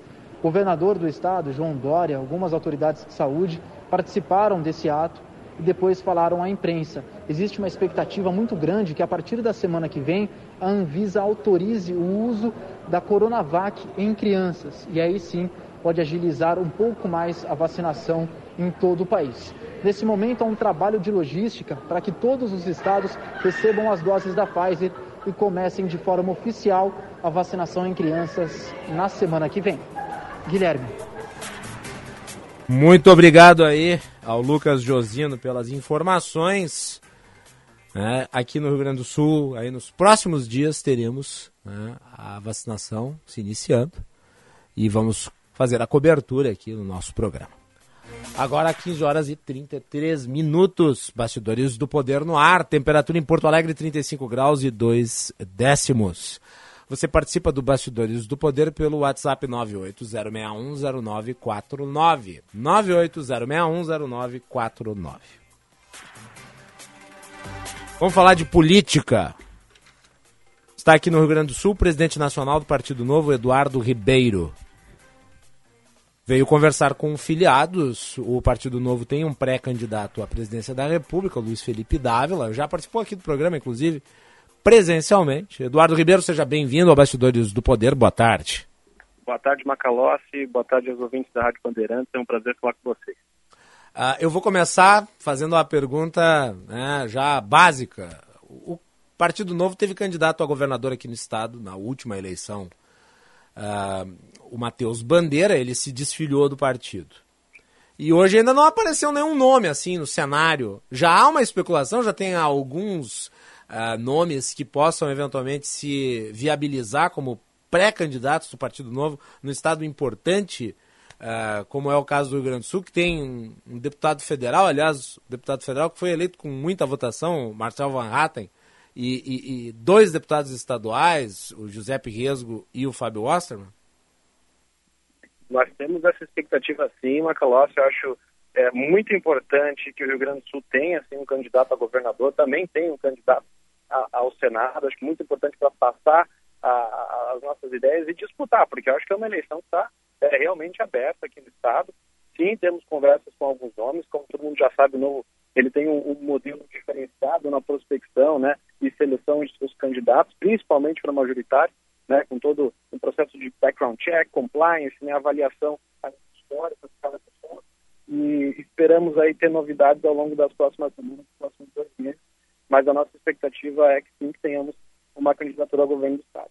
E seria de alguém de dentro do partido ou, ou o novo busca não filiados, pessoas do mundo empresarial? Por exemplo, no Rio de Janeiro, o deputado Paulo Ganimi agora já se anunciou pré-candidato. No estado de Minas Gerais, o Romeu Zema vai à reeleição com absoluta certeza. Uh, há aí uma, uma busca em nome de, de eventuais uh, figuras que possam se agregar ao partido? É, o Novo sempre se colocou como uma plataforma para pessoas que compartilham como uma das nossas ideias possam usá-lo e fazer a diferença. Então, não necessariamente a pessoa precisa ser filiada ao partido. Inclusive, o próprio Felipe Dávila veio recentemente para o partido. Né? Nós vamos buscar buscá-lo fora e é uma pessoa que está representando muito bem é, o novo e certamente vai ser um pré-candidato e agora cada vez mais conhecido à presidência da República. Não é uma regra, não é necessariamente uma regra, mas inicialmente temos conversado com alguns membros já do Partido Novo, já afiliados, que podem vir a ser o candidato a, a, a governador aqui, mas como eu disse, não é uma regra e o processo ainda está aberto. O, o novo, vamos falar sobre aqui o estado do Rio Grande do Sul, depois a gente pode tratar um pouco da eleição nacional, mas uh, o novo aqui no Rio Grande do Sul teve um, um, desempenho positivo na última eleição. Qual que é a projeção que se faz nesse momento? Uh, o que que, o que que se desenha? O Partido Novo pretende lançar quantas candidaturas? Quais são as metas? Já um desenho disso? É, dado que o Novo não pretende é, compor federação com nenhum outro partido, a gente não vê é, nenhuma razão para é, contribuir com votos numa coligação proporcional, o Novo vai com chapa pura para as eleições proporcionais, nós vamos buscar certamente ter as 88 candidaturas, né? É, tanto para deputado federal quanto para deputado estadual, e aí sim poder oferecer o maior número possível de opções para os eleitores é, do Rio Grande do Sul dentro do espectro ideológico, né, daquilo que o Novo, que o Novo defende. É, evidentemente que temos uma projeção nacional de dobrar a bancada, né? hoje temos é, oito deputados federais. O Novo é um, um, projeto de longo prazo, nós queremos crescer de forma bastante alicerçada, não queremos dar saltos muito grandes e, e desconexos com a nossa realidade. Mas é, achamos que é perfeitamente possível dobrar a bancada é, federal, inclusive dobrar, no mínimo, dobrar o número de cadeiras que nós temos hoje para deputado federal aqui no Rio Grande do Sul. Hoje temos a cadeira do Marcel Van Hatten, como você disse, foi o sétimo mais votado do Brasil, né, o mais votado do Estado, e o sétimo mais votado do Brasil. E nós temos plenas condições de dobrar, no mínimo, o número de cadeiras no Rio Grande do Sul é, pra, na Câmara Federal. No caso, o Novo gostaria de eleger, portanto, dois. Reeleger o Marcel Van Hatten e mais um no mínimo dois, e, evidentemente, aumentar a nossa representatividade na Assembleia Legislativa. Temos dois deputados, Fábio Wasserman e José Riesgo, e acho que também tem plena convicção de nós conseguimos aumentar essa bancada na Assembleia também. A época da desistência do João Amoedo, da sua pré-candidatura, muito se falou sobre eventuais defecções no novo. O que acabou não acontecendo. Hoje a situação do partido é pacificada, por exemplo, Marcel Van Hatten permanece novo, vai ser candidato pelo partido, não vai por outra legenda? Marcelo Van Hatten permanece no novo. É, nós temos hoje uma situação em que há necessidade de união do partido. Nós vamos entrar num, num processo eleitoral muito difícil, né, em que nós temos uma polarização muito grande, o corporativismo vindo muito forte. Hoje mesmo vi uma notícia de que o governo Bolsonaro pretende aumentar novamente o fundo eleitoral, né, que já foi em 4,7 bi. Nós entramos numa ação com o STF é, questionando o aumento e agora tem uma nova notícia dizendo que pode voltar para 5,7 bi, quase 6 bilhões de reais. Ou seja, o Centrão tomando conta do orçamento federal e levando para seus é, para suas bases, né, através de emendas e principalmente através do fundo eleitoral. Então vai ser uma eleição muito difícil, é imprescindível que o partido vá unido, forte. Né? Apesar de pequenas diferenças, os valores primordiais do novo são muito fortes e é o que comunga, né, é o que traz todas essas pessoas que fazem parte do partido é, disputarem eleições e fazer é, entrar de fato na política. Hoje nós temos dois deputados do Novo aqui na Assembleia Legislativa. A intenção do partido também é dobrar essa, essa bancada em nível estadual? Eu acho perfeitamente possível dobrar a bancada estadual também, mas vai depender muito é, da, da, quantidade de candidatos que nós conseguimos colocar é, para disputar. Inclusive, essa nossa visita aqui no Rio Grande do Sul foi muito em função disso. Poxa, fomos em Santa Maria, Santa Cruz do Sul, Caxias do Sul, Passamos em Lajeado também, ontem em Bento Gonçalves e hoje aqui em Porto Alegre para conversar com as lideranças, conversar com os nossos grupos, pessoal muito animado, pessoal com, com sangue no olho, como a gente diz, é, realmente com vontade e disposto a disputar essas eleições, né, com, seja como candidato, seja como voluntário, como filiado, como apoiador, mas é, levar a nossa mensagem e crescer, fazer o partido crescer ainda mais no Estado e no Brasil. Nós estamos conversando com o Eduardo Ribeiro, que é o presidente nacional do Partido do Novo. Ele está aqui no Rio Grande do Sul, conversando com filiados, desenhando aí o planejamento para a eleição. Uh, presidente, deixa eu aproveitar então e, e, trazer a questão nacional. O Partido Novo hoje tem a pré-candidatura do Luiz Felipe Dávila. Ele não pontua nas pesquisas uh, ao contrário do que se via com João Amoedo, que tinha um recall, concorreu na última eleição presidencial, foi muito bem, apesar de não ter tido participação nos debates, ter um tempo exíguo de, de aparecimento nos programas de televisão. Uh, a que, que o senhor considera a que se deve esse desempenho inferior do Luiz Felipe Dávila? É o desconhecimento? Ele é um intelectual. Luiz Felipe Dávila uh, tem aí uma atuação muito firme no debate público, uh, mas não é uma figura popular, pelo menos não até o momento. O senhor acredita que o Novo consegue repetir o resultado da eleição anterior ou daqui a pouco se desiste da candidatura? Não, você matou a charada. Assim, o grande desafio nosso é torná-lo conhecido. Eu não tenho a menor dúvida, mas a menor dúvida de que ele é, entre todos os candidatos, pré-candidatos, o mais qualificado.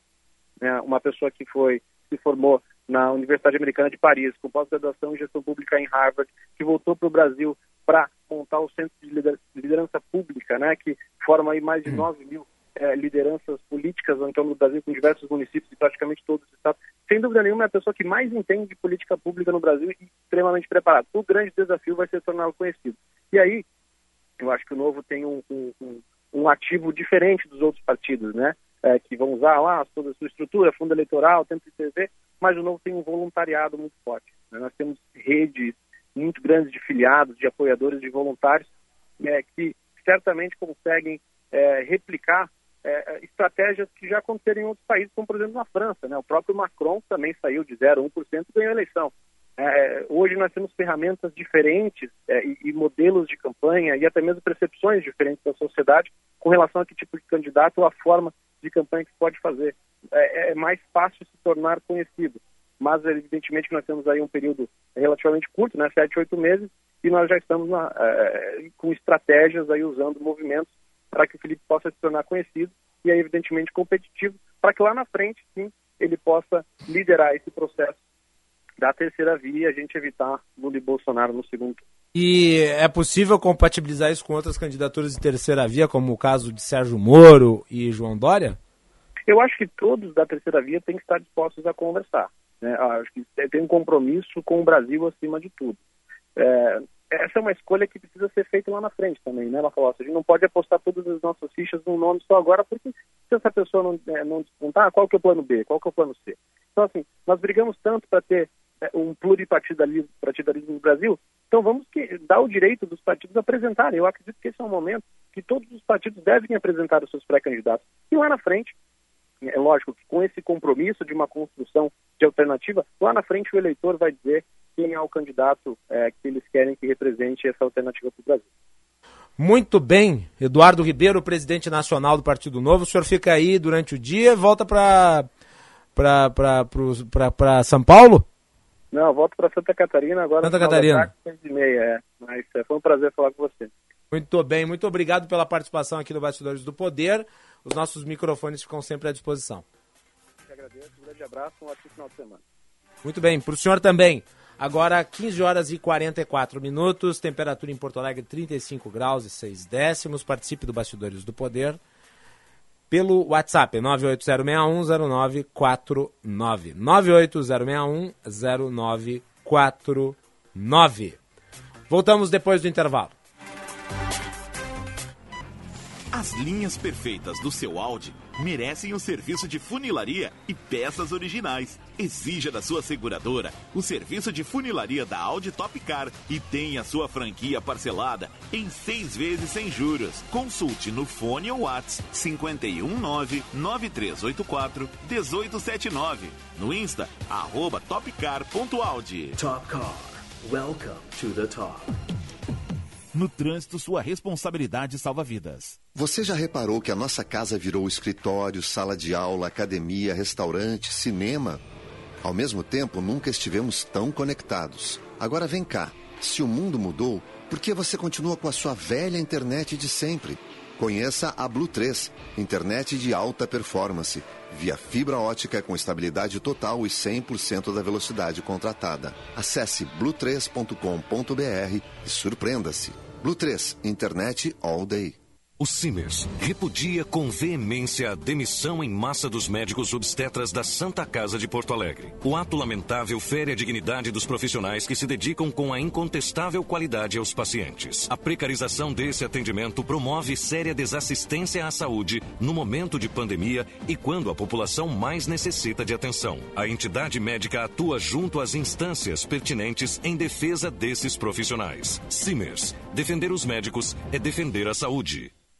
Já pensou em ter sua contabilidade integrada ao ERP Proteus de sua empresa? A TDF Gestão Contábil realiza com excelência rotinas de contabilidade, gestão fiscal e de departamento pessoal, diretamente no ERP Proteus da sua empresa. Faça um diagnóstico com a TDF e veja como podemos gerar resultados em seus processos.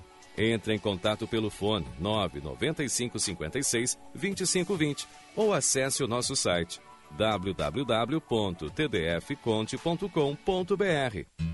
O alimento é uma fonte de nutrientes muito poderosa, capaz de manter a imunidade, a saúde e o bem-estar de todos. É por isso que produtores rurais de todos os cantos do estado continuam acordando cedo para trabalhar, para que a população continue com comida na mesa e com a saúde em dia. Vamos juntos superar os desafios da pandemia. Uma mensagem do Senar e de todos os produtores rurais do Rio Grande do Sul. Vamos juntos! Nessas férias está todo mundo relembrando a emoção de fazer uma viagem. E para viajar com segurança é só passar na revisão de férias do serviço Chevrolet e aproveitar ofertas como esta. Pneu Fires Tomaro 14 para novo Onix por seis vezes de 75 reais. Pneu Bridges Tomaro 15 para Onix e Prisma por seis vezes de 88 reais. E na compra de quatro pneus, o balanceamento é grátis. Acesse chevrolet.com.br, busque por ofertas de serviços e aproveite. Serviço Chevrolet é fácil, é rápido, é Chevrolet. Juntos salvamos vidas. Bandeirantes, fechada com você. Fechada com a verdade. Você está ouvindo Bastidores, Bastidores do, poder, do Poder na Rádio Bandeirante. Com Guilherme Macalossi.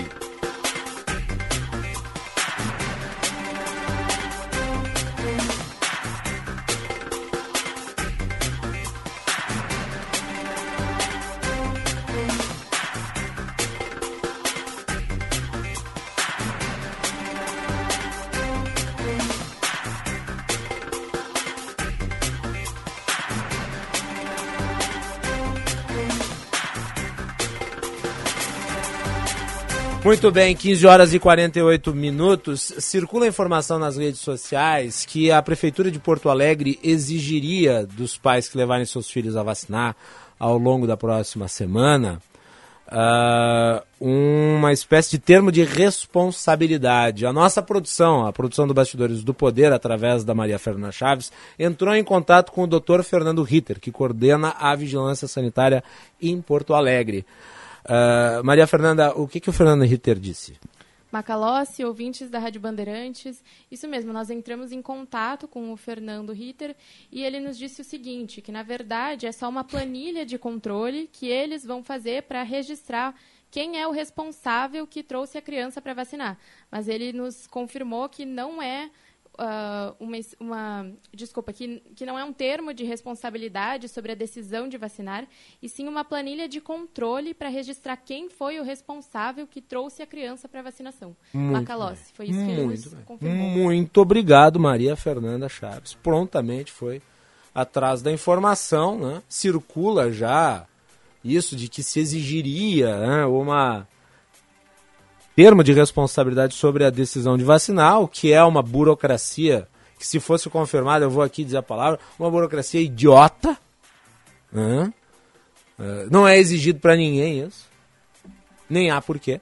Né? Afinal de contas, as vacinas são seguras e efetivas, como a Anvisa já, já apurou, já fez a análise é, e se fará o registro apenas do responsável que encaminhou a criança para a vacinação. E é isto. Né? E monitoraremos. Maria Fernanda Chaves, muito obrigado aí. Imediatamente já obteve a informação. Agradeço aí também ao doutor Fernando Ritter por ter, uh, por ter tido a atenção de nos esclarecer aqui. Agora 15 horas e 50 minutos. Este é o Bastidores do Poder.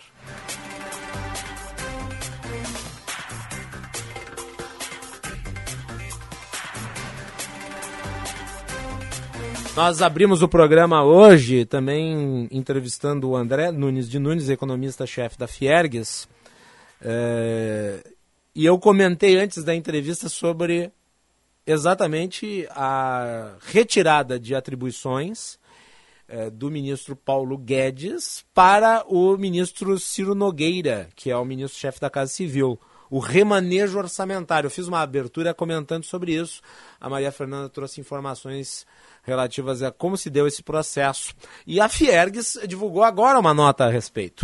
Uh, o que diz a Fiergues, Maria Fernanda? Macalossi. Pois é, para a Fiergues, essa medida eleva a desconfiança na solidez fiscal do Brasil.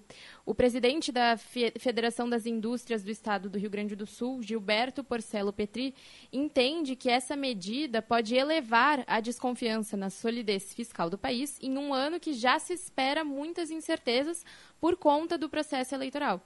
Ele explica que esse decreto fragiliza as instituições e prejudica a imagem da economia, porque pode diminuir o caráter técnico ao dar mais discricionariedade, que é a liberdade de ação administrativa, é, política nas decisões de alocação do orçamento público.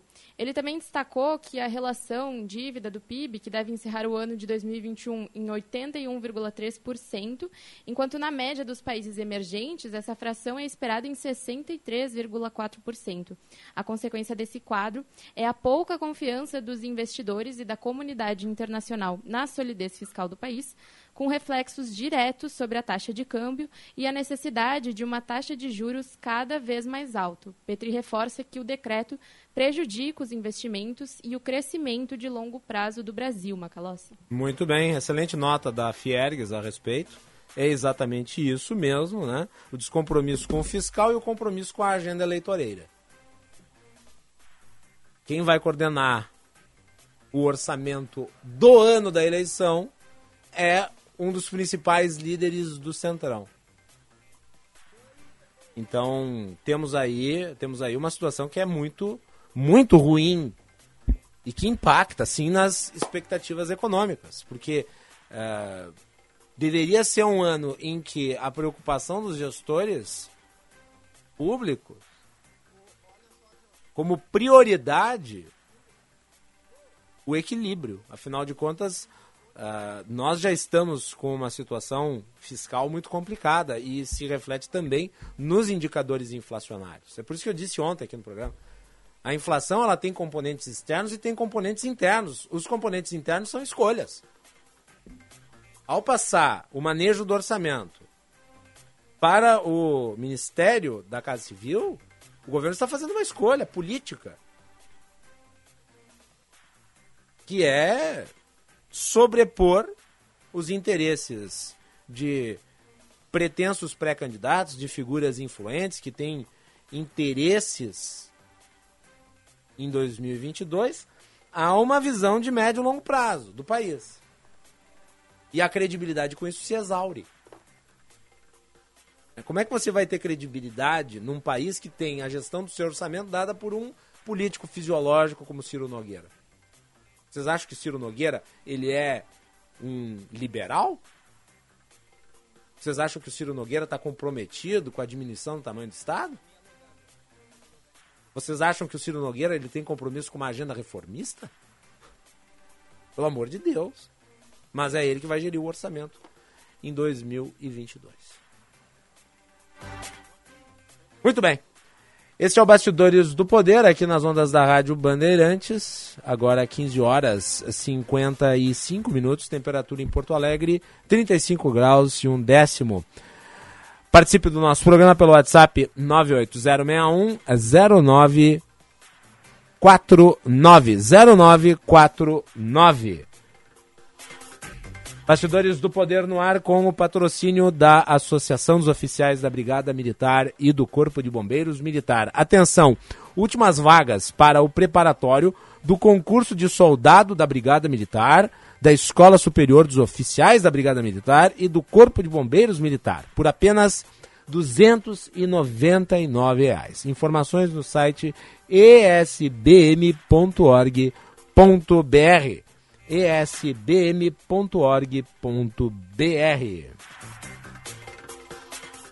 Muito bem. Final de semana então chegando, com muito calor, né? A previsão do tempo dada aí antes. Fica a recomendação de cuidados ao sol, né? Principalmente é, por conta da falta de hidratação. É, fiquem ligados nisso, é muito importante manter né, a hidratação do corpo e evitar a exposição que pode gerar consequências à saúde da pele. Né? Ficam essas recomendações aqui. Agora, 15 horas e 56 minutos. Minha cara Maria Fernanda Chaves, muito obrigado e até segunda-feira. Obrigada, Macalossi. Obrigada aos ouvintes da Rádio Bandeirantes e até segunda-feira. Muito bem. E agradeço também ao nosso querido Mário Almeida, que ficou hoje aqui, especialmente nas picapes, cuidando aí da nossa da nossa mesa de áudio. Agora, na sequência, vem o Atualidades Esportivas, com todas as informações do futebol, da dupla Grenal. Bastidores do Poder volta na segunda-feira. Agradecemos a todos pela audiência. Um excelente final de semana a todos. Até mais.